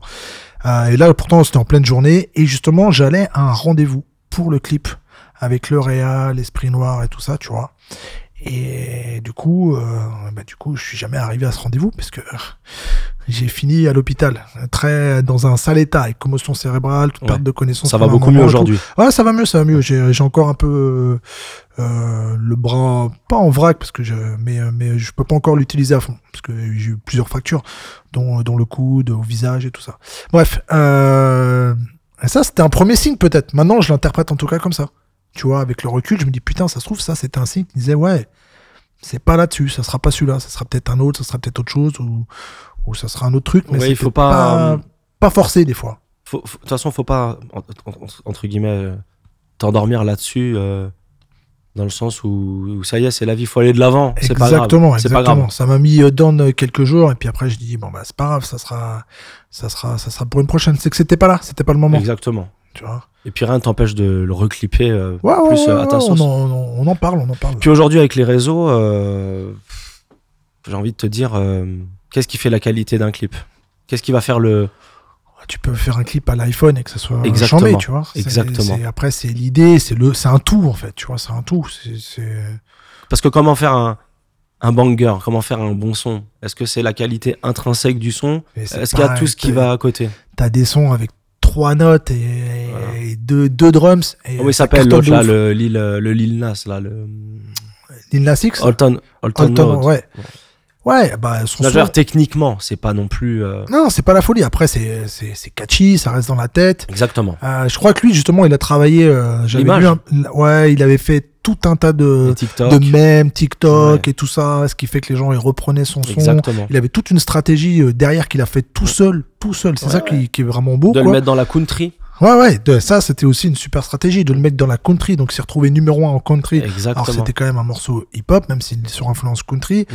Et en plus, après, t'as eu euh, tout le délire avec euh, euh, euh, Cyrus, là, le daron Cyrus. c'est quoi son- Qui a dit oui, c'est de la country. Et qui a décidé de le remixer. Exactement, quand ils disaient de, poser dessus, ils ont fait le clip. Enfin, bon, c'est historique. Franchement, c'est historique.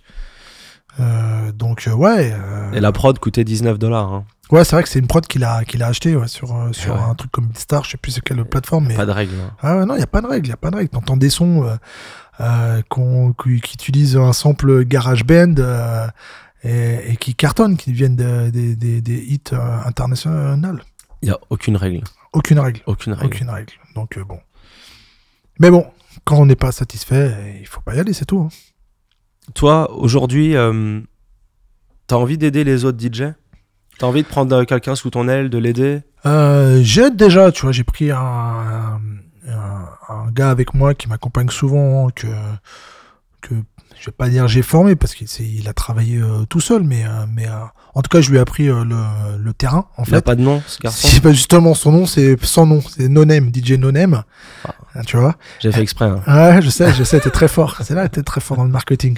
Euh, mais j'en avais, mais j'avoue que j'ai mis du temps avant de refaire confiance à quelqu'un parce que je l'ai, je l'ai déjà fait par le passé. Ok.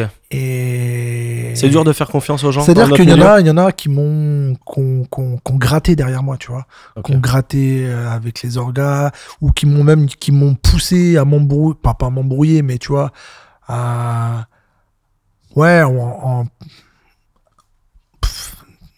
à me mettre pas bien avec certains, certaines personnes pour après reprendre ma place derrière. Tu vois ce que je veux dire? Oui, c'est pas un monde tout rose, le monde de la nuit. Bah non, moi je calcule pas trop, tu vois. Je, je suis pas, euh, je fais pas, tu sais, je fais pas attention aux drogues. euh, Je fais pas, des je suis hyper naïf là-dessus, tu vois. Je vraiment, je suis, je suis, c'est, c'est, c'est, c'est, je prends ça des fois comme une qualité et des fois comme un, comme un défaut et de la naïveté. Mais je suis vraiment là pour la musique. Je suis vraiment là pour euh, le kiff de, de, de, de la musique en général, du hip-hop euh, avant tout, euh, du DJing, de la culture du, euh, du DJing. Euh, et je suis vraiment là pour ces raisons-là. Sinon, je ferai autre chose parce que franchement, euh, jusqu'à aujourd'hui, ça, ça m'a, moi, ça, ça a transformé mon vie, en, ma vie en quelque chose d'incroyable. Euh, ça m'a pas rendu riche pour l'instant encore, même si j'en vis, même merci, Oui. même si j'en, c'est pas le but. Enfin, c'est pas le but. On est, on J'entends ce tous- que tu veux tous dire. contents d'a- d'avoir de l'argent Euh, et je suis en plus très content parce que je suis un un des rares, on va dire, à vivre de sa musique. On est, je pense qu'il y en a pas, il y a pas tant, tant de personnes que ça en, Non, en même France de vivre de sa passion. de vivre de sa C'est une passion. chance, ouais, euh. ouais, c'est une chance incroyable. Euh, mais euh, pourquoi j'ai ça? Je parlais de, merde, je sais même plus, je suis perdu là. Parce que je te demandais euh, si c'était un, c'est pas un milieu qui est forcément tout rose. Ouais, ouais, DJ. ouais. Tu m'as je- dit que t'étais très Non, naïf je- au niveau ouais, de. Exactement, je calcule pas trop. Je, je, je, je fais pas trop, je fais pas trop attention à certaines choses, tu vois. Des fois, je suis un peu déçu de, de, de certaines personnes ou, ou de, de, de certaines, tu vois, par exemple, je suis je peux je peux me poser des questions tu vois avoir de avoir certaines certains DJ que je trouve moins bons par exemple tu vois euh, euh, mixer à certains endroits ou moi arriver euh, foutre un putain de bordel et pas être bouqué derrière tu vois je me pose des questions je dis c'est bizarre et tout tu vois. Et après il y a d'autres endroits où euh, où on m'appelle euh, et je suis hyper content de le faire. Il y a des gens il y a plein de plein de personnes avec qui je bosse de, fa- de façon régulière et tout tu vois. Mais tu vois des fois j'observe ça et je trouve ça ouais c'est un peu c'est un peu bizarre. J'essaie des fois j'essaie de comparer ça au sport tu vois. Je suis un gros fan de NBA J'allais te faire une analogie au sport. hein. bah ouais, j'essaie de comparer ça au sport, mais c'est pas tout à fait pareil, parce que dans, dans le sport, tu bosses pour une équipe, tu vois. Euh, là, à moins que tu poses exclusivement avec un orga, tu passes pas vraiment pour une équipe, t'es pas en concurrence avec les autres. Euh, mais des fois, je me dis qu'il y, a un- il y a un côté sport, on devrait être des sortes d'athlètes de la nuit, euh, s'entraîner, avoir une hygiène. Alors même si euh, forcément, t'as as des... euh, T'as des, comment on va dire ça, t'as des dérives de la nuit euh, du fait de- du côté festif, Mhm. Mais il faut, faut quand même avoir, je pense, une euh, certaine hygiène, une certaine rigueur, tu vois, pour, euh, pour Ouais. survivre. euh. Faut une bonne hygiène de vie. Moi, je pense ouais. que c'est tout l'un ou tout l'autre. Soit t'es une, t'es une star du rock et Ouais, c'est ça. tu te ça, drogues et tu t'es, trash à fond, ou soit c'est tout l'inverse. Exactement. Voilà. Je suis Bah, moi, euh, je suis plus du genre. Toi, t'es pareil, t'es plus du genre à aller faire ton footing, euh, à courir. J'essaie d'avoir une pas trop mauvaise hygiène de vie. Après, je tease un petit peu, donc, quand même. Oui, mais attends. C'est festif, tu vois. c'est Pas, Après, je prends pas de drogue, Jusqu'à, preuve, du- jusqu'à preuve du contraire, euh, boire, c'est pas, c'est pas, un, pas un crime. Non, non, non, non. Après, il y a boire et boire. hein. Ah oui, oui, bien sûr. Voilà. Si tu bois au point de. Tous les jours jusqu'à jusqu'à t'évanouir. Oui, ou plus reconnaître ton, ton, ton- tes courbes Serato et. Ouais. Enfin, voilà. Mais il y a des DJ qui ont besoin de ça. En... Ouais, pour euh, ça, c'est un sujet un peu, un peu un peu tabou, donc on parle jamais. Mais euh, mais c'est vrai que c'est vrai que ça aide des fois, tu vois. Ouais, il y a des Mais c'est marrant parce que par exemple, on, on- tiens, on va parler alcool, euh, mais euh, c'est vrai que ça aide à te mettre plus vite, on va dire. Enfin, en Ça tout cas, t'as l'impression que ça te désinhibe et ça t'aide à te mettre plus vite dans l'ambiance, tu vois, ou dans une autre ambiance vraiment, ou ouais, voilà, complètement désinhibé. D'un autre côté, euh, tu vois, moi, je fais par exemple, je fais une détox tous les ans de 40 jours. Pendant 40 jours, je bois pas d'alcool et je fais une sorte de, de régime basé sur la séparation des éléments. Enfin, une sorte de détox, quoi. Tu vois, ça m'aide. euh, Puis ça me fait une pause, tu vois, pendant, pendant un an. Et évidemment, pendant ces 40 jours, je mixe et je m'aperçois qu'en fait, euh, t'en as pas vraiment besoin, quoi. Je, je mixe euh, aussi bien, euh, voire mieux que. que quand j'ai bu en tout cas tu vois je suis donc je suis pas sûr qu'on en ait vraiment besoin au final Non, moi, je pense qu'on est même plus affûté. Ouais, ouais, carrément, carrément. Je pense aussi. Après, il y a un côté aussi. pff, avec l'alcool, tu as aussi un côté euh, Social. social, exactement. Où c'est un, c'est un partage quand même, d'une manière. Eh bien, moi, j'ai une tactique. Ouais, Je vais, que je vais révéler. vas-y. Non, je vais pas la révéler. Ah si, dis, dis, dis, ça t'intéresse. Moi, on me propose beaucoup d'alcool. Ah oui. Déjà, parce que bon, je, suis, je suis le DJ. et puis en plus, moi, je suis ambassadeur de- d'une marque d'alcool, de- d'une boisson effervescente de, Ouais. de Bel Air. Je suis Black Bottle Boy. Ouais. Ce qui fait que tout le monde veut que je bois, en fait, en Ah soirée. ouais, tout le monde doit. tout le Allez, Wiki, le patron, l'orga, les clients, le bon client. des On m'offre des bouteilles. machins. Moi, Bah j'ai oui. déjà, on m'offre des bouteilles. Bah oui, tu je connais ça. Bah oui, Bah, je fais semblant. Voilà. Je fais pas semblant. mal. Pas Parce qu'il faut pas refuser, parce qu'il y a ce côté social. Exactement. Et voilà. Donc, je fais pas semblant d'être Les gens bourré. sont hein. Je fais pas semblant d'être bourré. Mais je fais semblant de. Bah, je prends le. Voilà, j'accepte qu'un mec qui m'offre une bouteille, je l'accepte. Et de bon cœur, hein, ça me fait Ouais. vraiment plaisir. Euh, Ou le verre qu'on m'offre, voilà, je trinque, mais après, discrètement, euh. Ok. Voilà. Parce que sinon, à la fin, tu finis, euh, tu finis sous. Mais... Si tu fais ça toutes les soirées, toi, j'imagine, voilà, tu mixes peut-être euh, deux ou trois fois par semaine. Ouais. Bah, à la fin, tu finis alcoolique, mon pote. Ouais, ouais, clairement. Voilà. Et puis le lendemain, euh, c'est compliqué, hein, des fois. Ah, c'est plus dur. Ouais, Ouais. ouais. Ouais, Ouais. T'es beaucoup moins efficace. Exactement. Non, c'est pas. Non, non, mais les... toi-même, t'es content et les gens sont contents de trinquer avec toi, de, de, de partager avec Ce toi. côté social, il faut pas le perdre. C'est pour ça que je refuse jamais. Ouais, ouais, t'as raison. Un mec ce qui t'offre un verre ou qui veut trinquer, puis il va pas comprendre. Lui, il est content. Mais grave. On refuse pas un cadeau. Ouais, ouais. Voilà. Je parle vraiment de ça. hein. Quelqu'un qui t'offre euh, de la drogue, parce qu'il y a de la drogue la nuit. Il y a des voilà. Ah. Ne, ne- ne prenez pas de drogue. Voilà. Ça c'est Ouais. ferme et définitif. Pas de drogue. Enfin, je suis d'accord avec toi. Euh, c'est quoi toi ton ton plus beau souvenir en club? Euh, bon, je pense que vraiment, enfin, c'était pas en club, mais un de mes plus beaux souvenirs, c'est quand même euh, l'ouverture de Beyoncé et Jay-Z au Stade de France. Ah, Et ça, c'est. Monsieur. Ouais. C'était, c'était assez incroyable. Euh, déjà sur le papier, c'est assez incroyable, tu vois. Ah, c'est plus qu'incroyable. Et, Qui? euh, et ouais, ouais, Stade de France, euh, ouverture de Beyoncé Jay-Z. je- Comment ça arrive ça?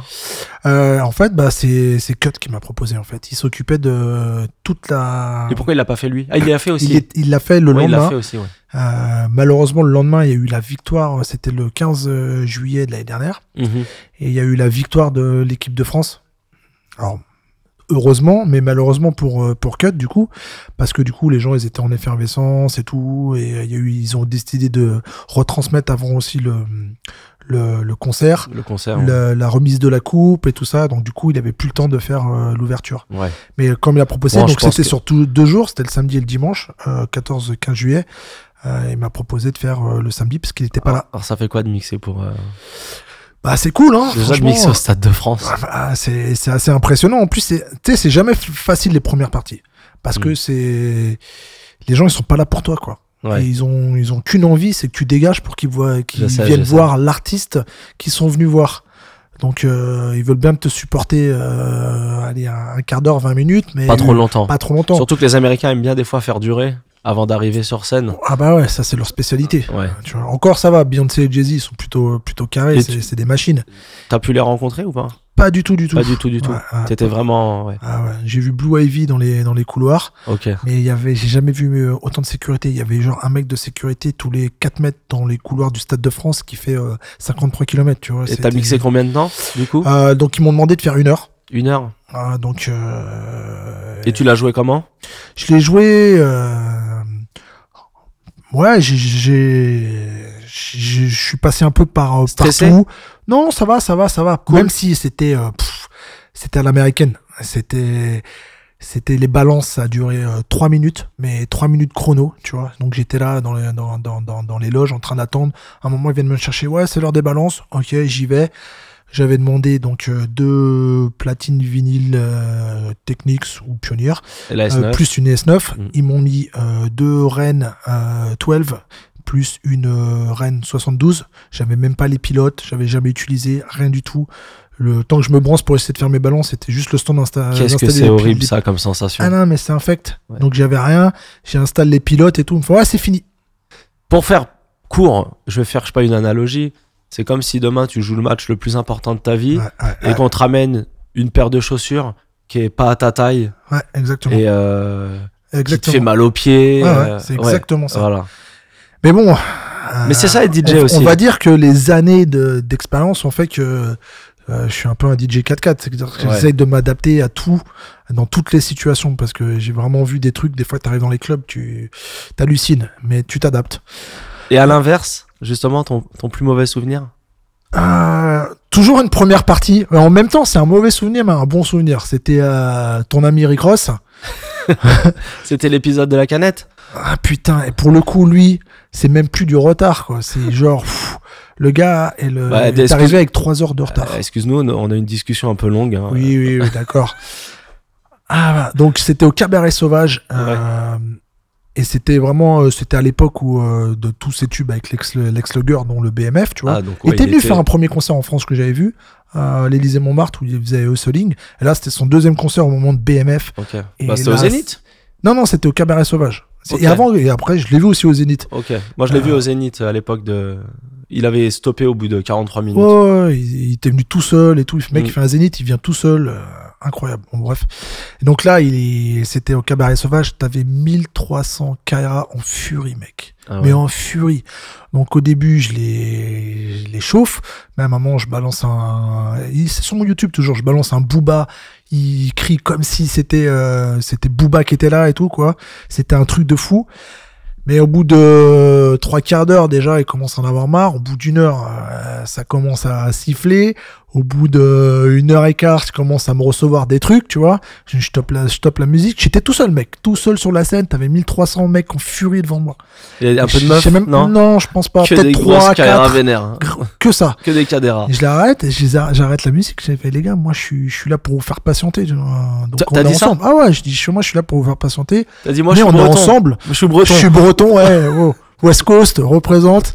Ah, et du coup, ça les a calmés un peu et tout. Et je- putain, mon Twitter, mec. Il a... enfin, à l'époque, c'était Twitter, le réseau social. Ouais. C'était il y a quelques années déjà. C'est fort encore Twitter. Hein. Ouais, c'est fort, C'est fort. c'est vrai. Mais là, à l'époque, c'était le réseau, que, réseau, tout le monde, euh, que tout le monde utilisait. Il vibrait dans tous les sens. Genre, ah, le pauvre Dirty Swift est en galère et tout. Donc, je les tenais, je les tenais, je les tenais. Mais le mec arrivé avec 3 heures de retard. Et au bout de 2 heures et demie, les orgas viennent me voir. Ils me disent, ouais, c'est bon, il a quitté l'hôtel. Il sera là dans une demi-heure. Tu peux leur dire. Je fais, mais mec, ça fait déjà 2 heures et demie qu'ils attendent. Je leur dis ça, là. Ils sautent les barrières. Ils prennent mon ordi, mes platines, ils se barrent. Et quand il est arrivé, c'était lourd au moins? Mec, il est arrivé, c'est ça qui est incroyable avec le public. Il est arrivé, les gens ont sifflé pendant 5 secondes et après on criait, euh, on criait euh, Rick Ross euh, Lourd. toute la soirée. Ouais, surtout que là, il avait que des bangers. Ça devait être. Ouais, ouais, c'était, non, c'était, c'était vraiment, vraiment, vraiment incroyable. Mais c'est cool parce que C'était vraiment un gros moment de stress pendant, pendant des heures, mais on m'en en parlait euh, pendant des mois, voire des années. Je croisais des gens, parce que comme il y avait plein de gens même de, de, de province qui étaient venus le voir et tout à l'époque, des fois j'allais dans des villes et me fait putain, la première partie et tout, je m'en rappelle, c'était incroyable. C'était, c'était vraiment euh, ouais, une expérience particulière. Eh bien, que, que d'aventure, mon ouais. Que d'aventure. Je vais te poser la question que je pose tout le temps. Demain, tu te retrouves euh, sur une île déserte Ouais, avec ton lecteur MP3. ouais. Tu peux mettre un seul son dedans. Waouh, t'es dur là. Ah, c'est le moment difficile. Quel son je mettrais? Un seul son, c'est le seul, son, son. que, que je dois écouter jusqu'à la fin de ma vie. Ah bah, sauf si on te retrouve. Oui, oui, bien sûr, bien sûr, bien sûr. souhaite bien qu'on te retrouve. sûr. Waouh. J'ai envie de dire du Kanye, je suis très très fan de Kanye, comme on le sait. Euh, Malheureusement. Mais je sais que tu, tu commences à te tourner un peu vers Nike, là. Non, j'ai pris une paire de, de- une paire de Air Max. euh, Qu'est-ce qu'il porte, là, notre Swift? Non, t'inquiète, j'ai des Yeezy, je suis retourné. J'ai fait, j'ai fait une petite. Euh. J'ai découché, j'ai découché, j'ai j'ai craqué sur une, une petite, petite paire de petite, petite, jeune, tu vois. Ouais, euh, faut Et là, je suis retourné, je suis retourné à la maison là. faut savoir qu'il est très très easy, notre ami. Que, je mets que des Yeezy, Ouais. que des Yeezy, que ça. C'est confortable. C'est hyper confortable, confortable. franchement. C'est confortable. C'est pour ça là, je les remets parce que elles sont, euh, je trouve qu'elles sont stylées déjà. Petites Jordan, c'est pas mal, les petites Jordan. Non, c'est trop dur maintenant. J'en avais plein des Jordan, mais euh, j'ai arrêté. Non, je suis dans la c'est Ok, cool. C'est cool. Un petit Kanye West alors? Ouais, un petit, un petit Kanye West. Old Kanye New Kanye? Bah, tu sais quoi, j'aime bien, et pourtant il rappe même pas dessus en fait, le Ultra Light Beam.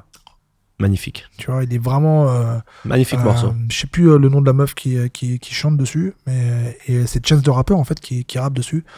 Euh, et franchement, ce morceau, souvent je, je l'écoute, je le Il transporte, et ce morceau. voilà, il me fait vraiment, il me fait vraiment du bien. Donc, euh, donc ouais, je dirais ça. En espérant qu'on me retrouve quand même, parce que j'ai envie d'écouter d'autres trucs, quoi. Bon, bah c'est noté. Bah merci pour tout, Dirty Swift. Bah, de rien. Franchement, Vraiment, merci un... pour l'invitation. c'était un plaisir cool. de te recevoir. Yes, pareil. Est-ce que euh, je te laisse le mot de la fin? Est-ce que tu veux rajouter quelque chose? Ah, oui, très bonne question.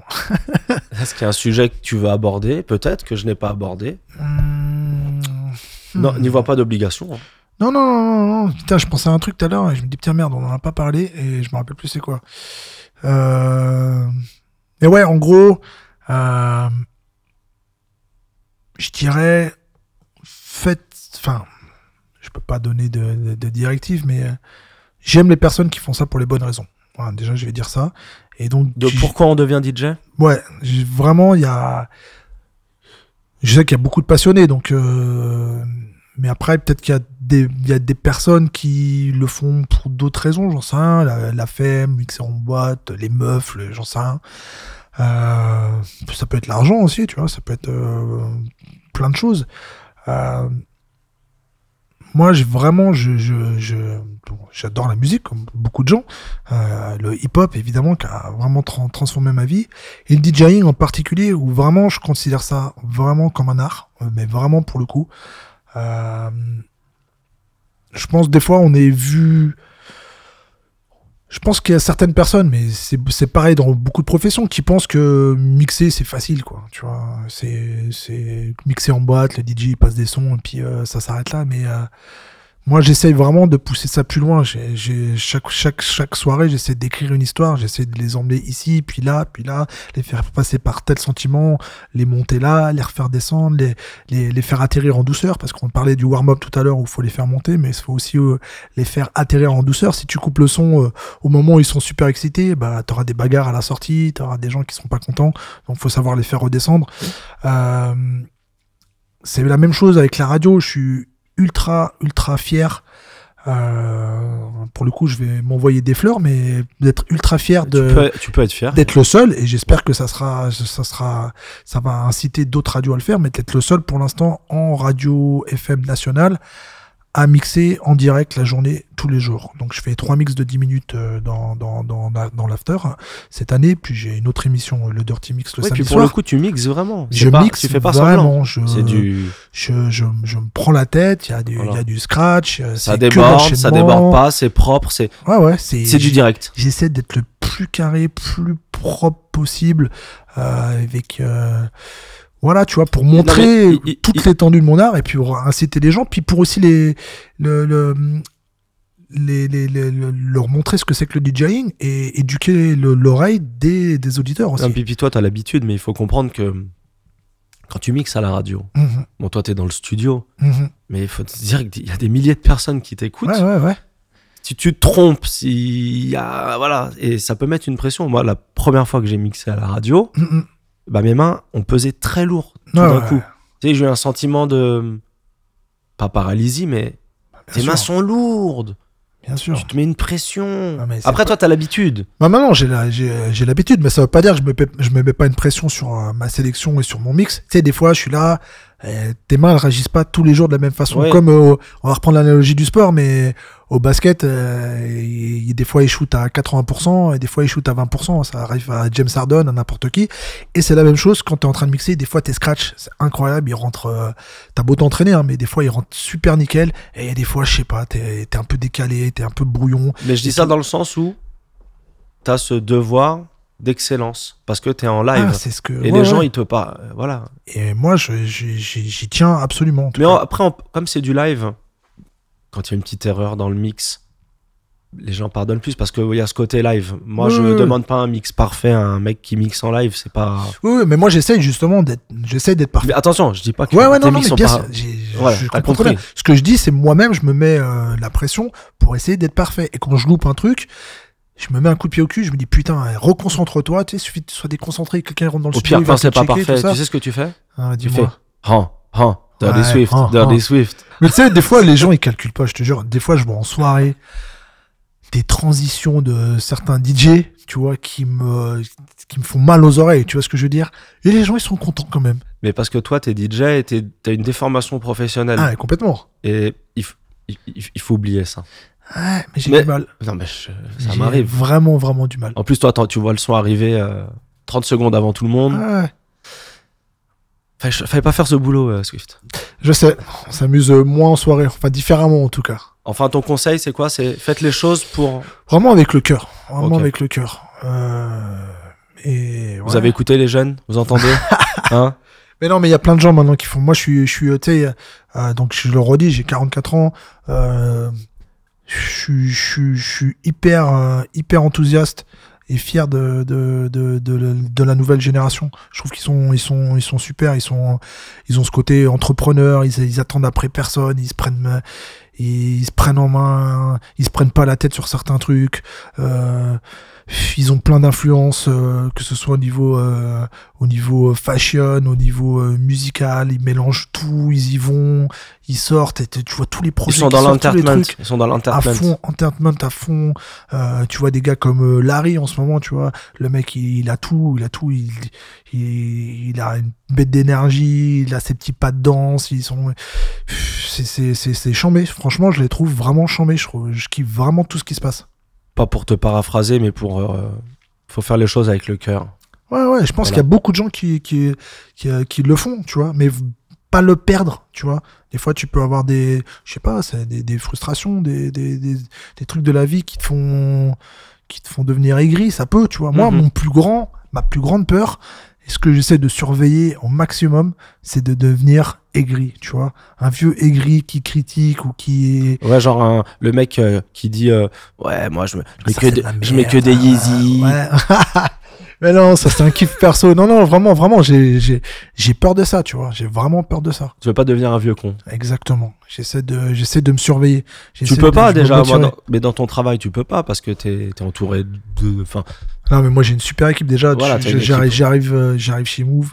Euh, donc dans l'after, je suis avec euh, Salma, Majid, Gaspard. Ils ont entre 23 et 26. Mm. Euh, ils sont débordants d'énergie. On se marre toute la journée. On rigole. On rigole à l'antenne. On rigole, on rigole hors de l'antenne. T'en es loin. Si un jour, si un jour je sens ça, je te- je te- je t'enverrai un message. Il faut, il faut, il faut, Ouais. il faut. Ah, mais je, je serai Et- franc, je te dirai attention, Swift, là tu, tu Je prends pas la bonne direction. Ouais, mais-. J'ai aucun message à t'envoyer parce que t'es vraiment dans la bonne direction. Merci. Voilà.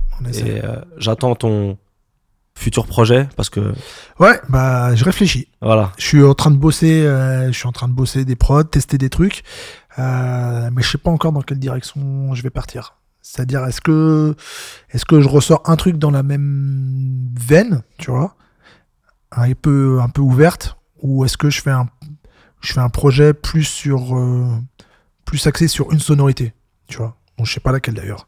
Eh ben, je vais te donner un conseil. Écoute ton cœur. Merci. J'étais sûr que tu allais dire ça. T'as raison. Merci Swift. merci à toi. Salut. Ciao. Bravo, vous avez écouté cet épisode jusqu'au bout. N'hésitez pas à vous abonner et inscrivez vos amis en prenant leur téléphone de force. Partagez sur WhatsApp, sur Instagram, sur Twitter.